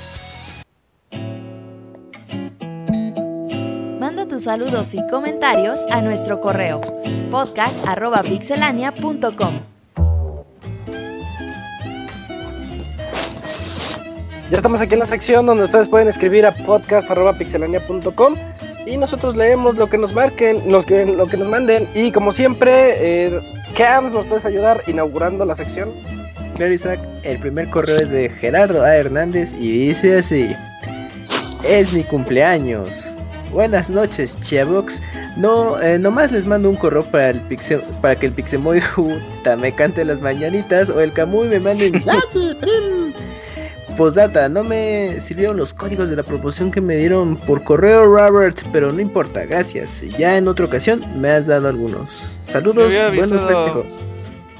Ya ves, Seguramente escogió película mal, pero me hubiera dicho y ahí lo checamos. En la semana regalamos ahí algunos. Oye, pues muchas felicidades a Gerardo. Le regalado unos por ser su cumple. Ey, cumple igual que el Julio. Sí. ser igual de locas. que confirme, que confirme. Sí, y justo hace dos minutos se fue el Moy. Todo mal con Pixel Dijo, es que me van a pedir cantar. No que porque ya se está desvelando. Dijo, no, ya voy a dormir de todas maneras, pues felicidades ahí a Gerardo. Así es, felicidades. Ese fue el correo de Gerardo Hernández. Que si no me equivoco son 35, ¿eh? Porque por ahí vi su tweet. Ay, ah, no está. Ya, ya está a la mitad del tercer piso. Pues esto es, es un tienes que para pensar. Los chavos. De chavos para los chavos. Oye, chavo. chavos de corazón. Oh, sí, por eso. Eh, yo, tengo aquí el que sigue de Gaby de Gaby de Alucard nos escribe indeciso. Buenas noches, señores, ¿cómo están? ¿En qué? He estado viendo gameplay de Minecraft y no sé por qué, pero no sé por qué lo estaba viendo y me dieron ganas de jugarlo. ¿En dónde me, ves Minecraft y dices, ay, creo que me gustan los hombres? No. Por eso la indecisión así. Sí, y me dieron ganas de jugarlo. ¿En dónde me recomiendan jugarlo? ¿Play 3 o PC Vita? Por cierto, yo estoy jugando para un PlayStation. Puso PlayStation 7, pero fue de dazo, ¿no? Estoy juntando para un Play 4, ya que cuando uno se cansa, uno se casa, ya no le alcanza como antes el dinero. Señor Soniditos, me mandas un saludo como fantasma y que tenga un inicio de semana. sería algo así, saludo. algo así, de un fantasma genérico. Oiga, Pues- Minecraft en Play 3, ¿no? Mm, yo yo diría sí que prefiero Vita- consola casera, pero lo que Es juegue más. la, la de Vita está Sí, lo que juegue más. mocha. ¿Sí? ¿En serio? Mm, Es que yo no sé yo mucho no. de Minecraft. ¿A poco esta es la misma? Sí. Sí, Pero hasta en celular corre esa cosa. Es Sí. que en realidad todo está generado aleatoriamente. Lo perro es el Ah, algoritmo. bueno. Ujú. Lo curioso es que yo lo tengo en Vita y pues lo poquito que lo jugué, pues, no tengo con, con qué compararlo porque ahí lo jugué. Un día hay que jugar Minecraft entre todos, Ah, bueno. y hacer pendejadas, güey. Eh, Y- Suena muy aburrido eso, Robert. No. fíjate. Romperle no, las no. casas a todos, así. Hacemos un pinche antro de mala muerte, güey. Ándale, Estaría perro, güey. lleno de cochinitos. Eh, Ah, sí, que cochinitos. y cochinotas. Eh, así se va a llamar cochinitos y cochinotas. Ya ves, es que hay que tener imaginación. te Eh, diviertes sale. Eh, pues ahí está. Yo sí recomiendo PS3, pero los demás Vita. Entonces, Vita. Eh, Dakuni, ¿tienes el siguiente correo de Hopper? Sí, el de Hopper, ajá. Dice, muy buenas noches equipo de Pixelania. Hola. Espero que tengan una noche agradable. Esta semana les escribo haciendo la pregunta. Si les dijeran que solo van a poder jugar un juego más en toda su vida, ¿cuál sería? El juego puede ser el que ustedes gusten, ya sea viejo o nuevo, rejugado o que sea su primera vez jugándolo. Cuando lo terminan, nunca más podrán volver a jugar en su vida. So- Sin nada más que agregar, les agradezco de nuevo la molestia de leernos a todos nosotros y el empeño que le ponen a este bonito lugar llamado Pixelania. Hasta la próxima. Eh, muchas gracias. Yo sé cuál, yo sé cuál. ¿Cuál, cuál? FIFA 80, güey. No, mames. ¿Con cuál salió? Güey, pues no mames, ¿qué tal que si escoges FIFA 21 y te carga la verga? Ya es- por eso ya no vas a poder jugar nunca más. Entonces ya en FIFA 80 ya aseguras unos 60 años más. Yo tengo un juego Pues- que he estado jugando desde el 99 y ¿Cuál? sigo jugándolo. Eh, Mr. Driller. Ah, bueno, pues. Así que elijo. Mr. Driller. Pensé que salió Buscaminas Metal es un Gear. clásico. Soy un experto en Buscaminas. Ah, No, el Okuni explota con los caminos. sí, no, a la primera. Sí, no. Así como que, ah, del- al lado del uno no debe haber nada. y sale. Sí. Y salve, sí. Nunca muy. Tetris, pero me estaba acordando de esos Tetris de mil en uno que tenía de boxeador, de carritos, Ah, el de boxeador. Tetris. Sí, yo creo que ese, porque pues de ayer, pronto. Ajá. ayer fue el mundial de Tetris, estuvo bien bueno. Ah, sí, sí. me lo sí vi los tweets. Sí, Sí, ahí véanlo, vean su repetición. Va, Sí, va. se pone bien loco. Sí, no, ahí están bien hardcore. Bueno, pues ahí están nuestras, nuestras elecciones. Eh, el siguiente correo de Rubén Camps. Claro, Isaac, es, dice así Rubén Ríos. Primer correo. Buenas noches, Pixie amigos. No me había animado a escribirles. Los he escuchado alrededor del podcast 250, 300, pasando por el minuto de Fer. Ahora ya la salida de la Bogator, cuatro intros musicales, la sección de Danonino con frijoles. Ah, sí, la más reciente. Oye, la gente ya no manda cochinadas que Ya no, Qué después- bueno, ya. No, ya que se más cochinadas. Eh, la carne de canguro y otros bailes de los, de los pixeles y muchos más. Bueno, me gusta mucho el programa, aunque no siempre los escucho en vivo. Anteriormente se me hacían muy extensos, pero ahora ya me acostumbré a la dinámica del programa. A la larga se acostumbran, sí. Bueno, pero duraban más, todavía casi prácticamente tres horas, ¿no? mames? Antes casi las 4, güey, a veces una de la Sí, mañana y no nos íbamos. No, no Es sé. cierto. Ya. Híjole, y el lunes. Bola de ninis. Sí, sí. Llegaba todo Eh. puteado a trabajar, güey. Porque No, si lo terminaba la una, güey, y lo que recogía Ajá. todo el desmadre se me hacían las 2, 2 y media. No, man. No manches. No, que Bueno, otros pues- que ahorita ya se duermen a las 9, güey, que porque mañana, que sabe qué. Que porque es mi que- cumpleaños. Ya, bueno, ya ves, güey, la gente, güey. Ya ves, aguantan menos. Todo mal, ¿eh? Pero sí, sí, me acuerdo de esos podcasts, eh, Pixel Podcast regulares que duraban pues ese, ese tiempo y sí, ya al día siguiente no inventes, estaba pesado. Y luego era volvérselo a chutar en el editado. Ah, Tú ni estabas en esos podcasts, como que Bueno, Sí, no, pero sí me tocó to- esa etapa de que duraban las tres horas.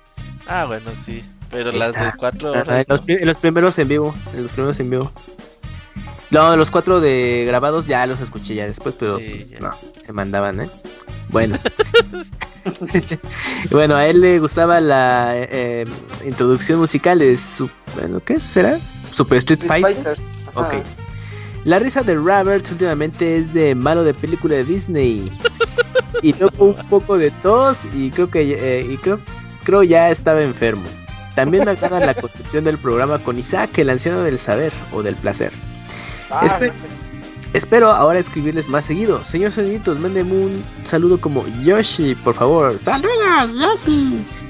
Eh, pues bueno, pues esto es un mensaje de Rubén Río, Ríos Tapia. Saludos a Rubén.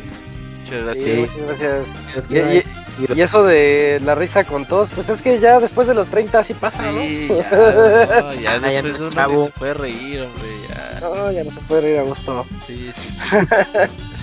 Takuni, ¿tienes el que sigue, porfa? Este, de Mario Gregorio. Ey, Sí. Dice, an- anexo para furros. ¿Qué dice? Buenas noches, pixelanios. Espero estén muy bien y que Pixemoy esté disfrutando del Brujero 3, la cacería salvaje en Nintendo Switch Mañana. y jugándolo en el baño. mañana, mañana o pasado, creo. No, En el capítulo anterior, que Camuyo Pastra tararé en el tema de recapitulación de Dragon Ball Z. Ah, bueno. O sea, como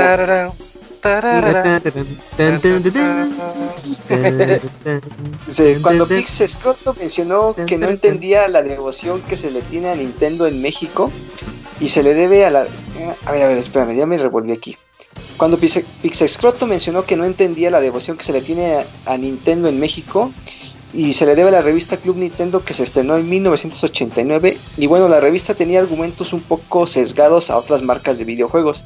Y esto es notorio en sus respuestas de la sección Mm, de cartas donde se referían a las revistas españolas como malas por llegar con meses de retraso y hablar con términos muy locales y de juegos que según Club Nintendo no se podían conseguir en México, más concretamente de la marca Sega y SNK. Además de, su, además de considerarlos inapropiados por su violencia. Ah, ese fue Gus, de seguro.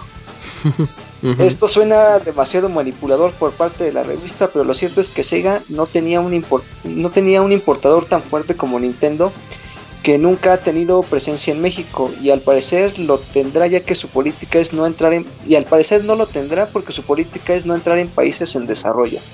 Es decir, tercermundistas tos tos tos.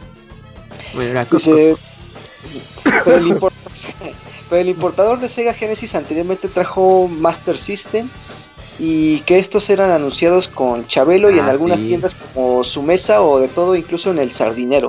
Uy, Ah, de pues, todo. no, esto sí ya es muy chentero, ya. Sí, ya ni existen. Dice, lo cierto es que el boom de Nintendo en México se le debe mucho a la gente que trabajó en la revista Club Nintendo y que ama los videojuegos y que Sega no tuvo aunque y que y que Sega no tuvo, aunque salieron intentos muy mal logrados con la que la revista Videotips Ujú. o la franquicia GamePro que solo se traducía y era muy notorio. Ok, dice, al final yo era una de muchas personas en los 90 que creía todo lo que escribía Club Nintendo, pero en un, en un segundo de... eh, ¿Qué? Pero en segundo de secundaria en una tienda cercana pusieron dos máquinas que eran dos Segas Genesis adaptados.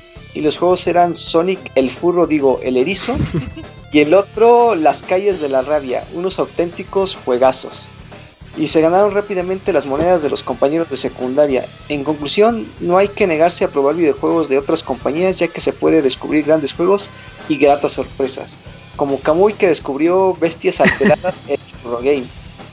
ok, sale, a ver, dice, dice Robert, ¿cuándo Kamui dijo que se iría al Averno y regresaría a jalarte? No, no, no, ya no hablemos de ese tema, por favor. Los Ya se me había olvidado. Dice, Esa sí fue una Sí, sí. amenaza cantada, ¿eh? Sí. ajá, sí. Son las que sí Por eso quiero jugar al FIFA 80, güey. Sí. Lleno de maldiciones el Robert. Lo acepto, lo acepto. Chale, qué mala onda. Dice, si tú murieras primero y te fueras al Averno por loca sin control y mal amigo de Monchi, ¿regresarías a jalarle No, las no, patas güey. peludas a Kamui o a quién le jala- o a quién le jalarías algo de- en tu faceta de morido pixeláneo? No, nada, nadie, amigos. Yo dejaría, los dejaría en paz. Muy bien, muy, muy bien. Ok, dice, Kamui, responde, ¿tú eres artista dibujante de furros? O Pues sí. Furro, Pues sí, artista, dibujante de furros. Dice, También. ¿es verdad, Kamui, que te vendes por dinero y haces dibujos puercos de Futanari con furros? Con pequeño, con pequeño pony, con los Transformers, dibujos porno del panda como en Titanic. Responde, Kamui, ¿eres No, un vendido furro? No, no, para nada la Oye, pregunta. eh, Scans, eh, ¿has dibujado hentai? Eh, no, todavía no. He dibujado Not Safe for Work, como le llaman. Mm, Ah, o, Not Safe for Work, algo así. NSFW, sí, not safe for work. Ah, pero es que es buena pregunta, mira. Oye, ¿y si vas a dibujar hentai? Sí, ya, ya es tiempo. Sí, ya creo que deba de dibujar hentai. Sí, Pues no, eh, ahorita como que no me quiero ir por ese camino. Ahí tienes al Gerson. Ah, sí, sí, es una forma muy práctica para darte a, a notar si dibujas ese género. Te Pero no, recomienda no, con toda la comunidad. ¿Cómo se No, llama voy- la comunidad que le gusta el hentai? no, pues no hay Sí, que yo hornies. sepa. Ahora sí, Hornis. ajá. Los hornies. Ya existía y toma dos, ya existe gracias a Pixelania. Ay, no.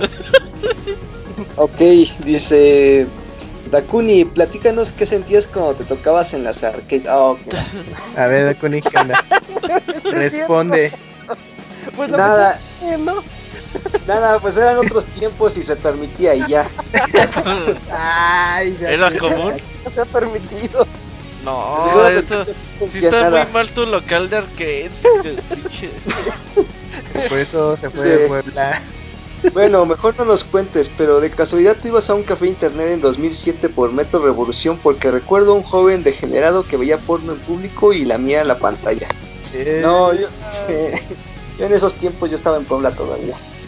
Sí, en CDMX en, en esos años, en, por Metro Revolución, había mm, muchos locales de maquinitas o arcades. Pero sí, algunos sí eran así de, no mames, ahí no vayan a saltar o algo así. Y otros, pues, como muy comunes y corrientes. Pero cuando yo vi que esa zona estaba en su apogeo el Up, entonces sí era, era común ver arcades de Up. Entonces, Ay, era... qué gente tocándose. No, no, no. Mientras Entonces- otros bailan. Entonces pues, siempre me quedaba ahí de, de, de paso conocer y todo. O, una- o luego me decían, no, vamos a las arcades ahí de Metro Revolución. Y dije, bueno, a ver qué tal pinche viaje esote. Y bueno, pues estaba ahí chistoso. Dice, ya nada más para finalizar, Camuy, ¿qué tan cierto es que hay granjas para furros donde les meten la religión por atrás Eh, y los anexan para que dejen de tener pelos en las manos? no, eso sí, no, no, no sé. De las granjas para, Ok. para curar la furreza. Eso está muy Human Centipede. Ah, Ujú. sí, ándale. sí, sí. Postdata, ¿cómo son la cómo son las orgías? ¿Se dividen por especie o todos contra todos? Ah, no, pues no, no lo sé. Oh, Pues, oh, es- esta pregunta sí está curiosa, ¿eh? Sí, es lo que se le ocurre a Mario Gregorio, ¿eh? Sí, Dices caninos con caninos, felinos, o ya les da igual. Yo creo que ya da lo mismo. Ya da, sí, a la hora de ya, la llega un momento en que da igual. Sí, ya, que caiga el que no. Y como este. Ajá, exacto. Mario es muy curioso, sí. Ay, God. Y ya dicen, inviten a la Cuni para que nos vea. No, no, no. Siento que- Para que se haga el fiestón. Ya es todo, ¿sí, verdad? Sí, ya, ya es todo de ese correo. Ah, bueno, pues ahí está la tesis de Mario Gregorio. Eh, yo tengo aquí el correo de, del Ivanovich. Nos pone: Dale. El Pastra vuelve a despeñar. Y sí es cierto. Dice: Buenas noches a todos. Oigan, me preocupa el Moy. ¿Está bien? Yo creo que lo escribió antes de que llegara el Moy. Dice: Se me hace que ha de estar en una esquina llorando por haber pagado tanto por un juego que se ve súper feo en Switch. Por otra parte, quiero felicitar a Eugene CP por su cumpleaños. Felicidades, amigo. Espero que el pastra te dé tu repegón. Postdata 1, dice el Robert se la come. Postdata 2, el fin se van a armar los asaltos a los Oxos en el Switch. Es que salió Mónaco, Mónaco, What's Yours is Mine. Es un juego bien bonito. Es un juego bien padre que está hecho para jugar de 4. Bueno, de 2 a 4 jugadores, porque de uno no está tan bueno. Y, y, y, me voy dando cuenta que salió en Switch, hace ratito lo vi. Vale. Chequenlo, está muy bonito. Yo lo reseñé hace 6 años. No, no inventes tanto. Sí, encontré mi reseña ahí en Pixelania. Ya llovió, ya llovió. Ah, ya. Tal vez no sea el mismo. Una generación de primaria. No, sí, no, no, lo, no lo cuentes así, que mejor el siguiente correo de Jesús Sandoval. Ok, Jesse Sandoval o Jesús Sandoval nos escribió. Hola Pix amigos, muy buenas noches mis queridos Pix amigos, siempre es un placer poderlos saludar por este medio. Oigan, ¿ustedes sí coleccionan los juguetes de McDonald's de Super Mario Bros? Yo apenas este domingo que pasó fui por uno, aunque no estaba el que quería, pero bueno, espero algún día inviten a Julio Fonseca cuando haga un Pixel Podcast musical. Me acuerdo que en, el, en su programa ponía muy buenas rolas. No se permiten Julios, solo se permite uno. y ya, sí, y ya era una costumbre que al último ponía una cumbia de videojuegos. Ya por último, ¿qué les emocionaría más que saliera? ¿Shenmue 3 o Grande Auto 6? Bueno, pues me despido por esta semana y les mando muchos saludos. Descansen. Bye. Bueno, Shenmue la 3, pregunta. Shenmue 3. Sí, Shenmue 3. Nada, GTA 6 le Nah. falta mucho. Ray Tracing pues, y todas esas nah. cosas. Y preguntaba la otra, ¿no? De lo del. Ah, de los, la- juguet- los Los juguetitos. juguetes de McDonald's. Yo quise conseguir el cubito, pero no estaba. El que es que el cubito está curioso, es como un rompecabezas. Ah, Un laberinto, es como un laberinto. Yo junté una serie anterior que ya tiene un rato, que es donde está Mario sale tu- de un tubo y un bloquecito que golpean. Eh, pues están bonitos. Ah, o los de Mario Kart que ya tienen un tiempo que salieron. Ya, Mm. tiene tiempo. Ah, Pero eso Sí. los venden ¿no? por separado. No sé si por parte de Hot Wheels o no sé de quién los vendía en algún momento. Luego los veía ahí Ah. en las bodegas. Y ahí estaban los estos de Mario Kart en chiquito. Pues bueno, creo que Hot Wheels sí sacó una serie de Mario Kart, pero Sí. así como salían, se agotaban. Y de McDonald's, te digo, está esa eh, salió una serie de Super Mario, luego Mario Kart, y ahorita está reciente ¿no? de Super Mario que no, no le he podido checar qué tal están las figuras. Están feas. ¿Sí? Mm, Sí, Pues todos sí. están- están bien feas. Solo hay un Pero Yoshi es que que se ve como que llama la atención. Decentón. El cubito, el cubito que les cuento que es este. es como. Rompecabezas, armate. Ah, ok. Y, y la Peach. La Peach también se ve como bien hecha. Tres Ah. juguetitos que están buenos, de seis creo que son. Ah, la colección es de 6, ok. Creo que sí son seis. Sí, tiene, que será ya casi un mes, ¿no? Que salió acá en México esta serie de... Como, como tres ¿Super Mario? Sí, ya hace dos ah, semanas fui y ahí estaban, pero ahí ya no. Una vez compré un chingo y conforme va pasando el año, güey, los años Ya ni te se gustó, ¿no? pierden. Los sí, desacompletas, eso pasa. Se olvida, sí. O la otra aplica en la de... Pues en los tianguis, luego ahí venden las colecciones. O también el mismo McDonald's llega un punto en el que ya te los venden así de... Ah, neta. Sí, llévate dos o tres por tanto. Ajá. Como que le sobra mucho y lo hacen. Mm, Ah, que Pero- Pero, sí. No, pues en las... En sucursales normal de, de McDonald's así como que tienen el espacio y dicen aquí no sobran estos si quieren pues ya compren los directos si no pues ya pero no siempre es- este pasa es como de si les sobra mucho saldo de eso pues los venden pero pues ahí están los tips si no quieren comprar la hamburguesa No, buen tip, buen tip.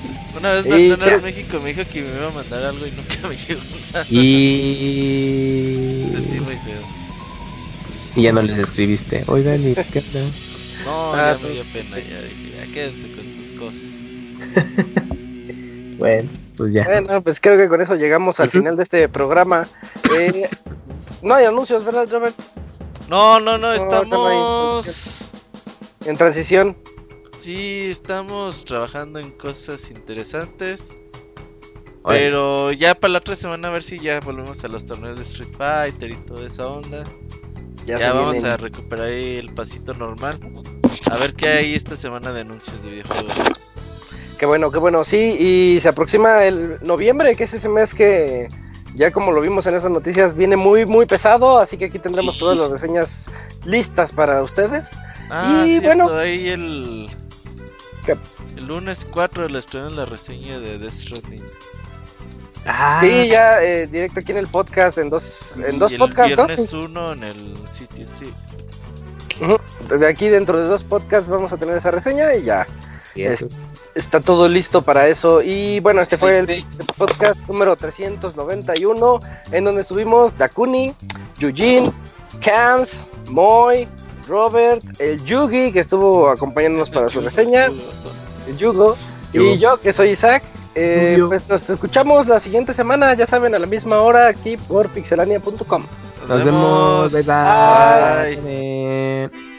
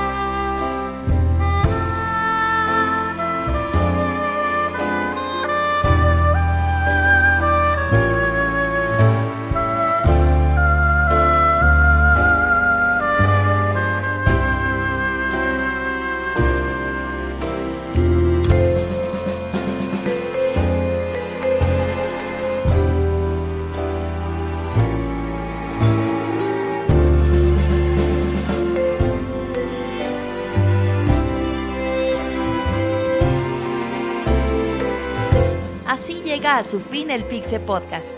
Los esperamos la próxima semana con un nuevo programa. Búsquenos en iTunes como Pixelania y descarguen este podcast. Muchas gracias y hasta la próxima.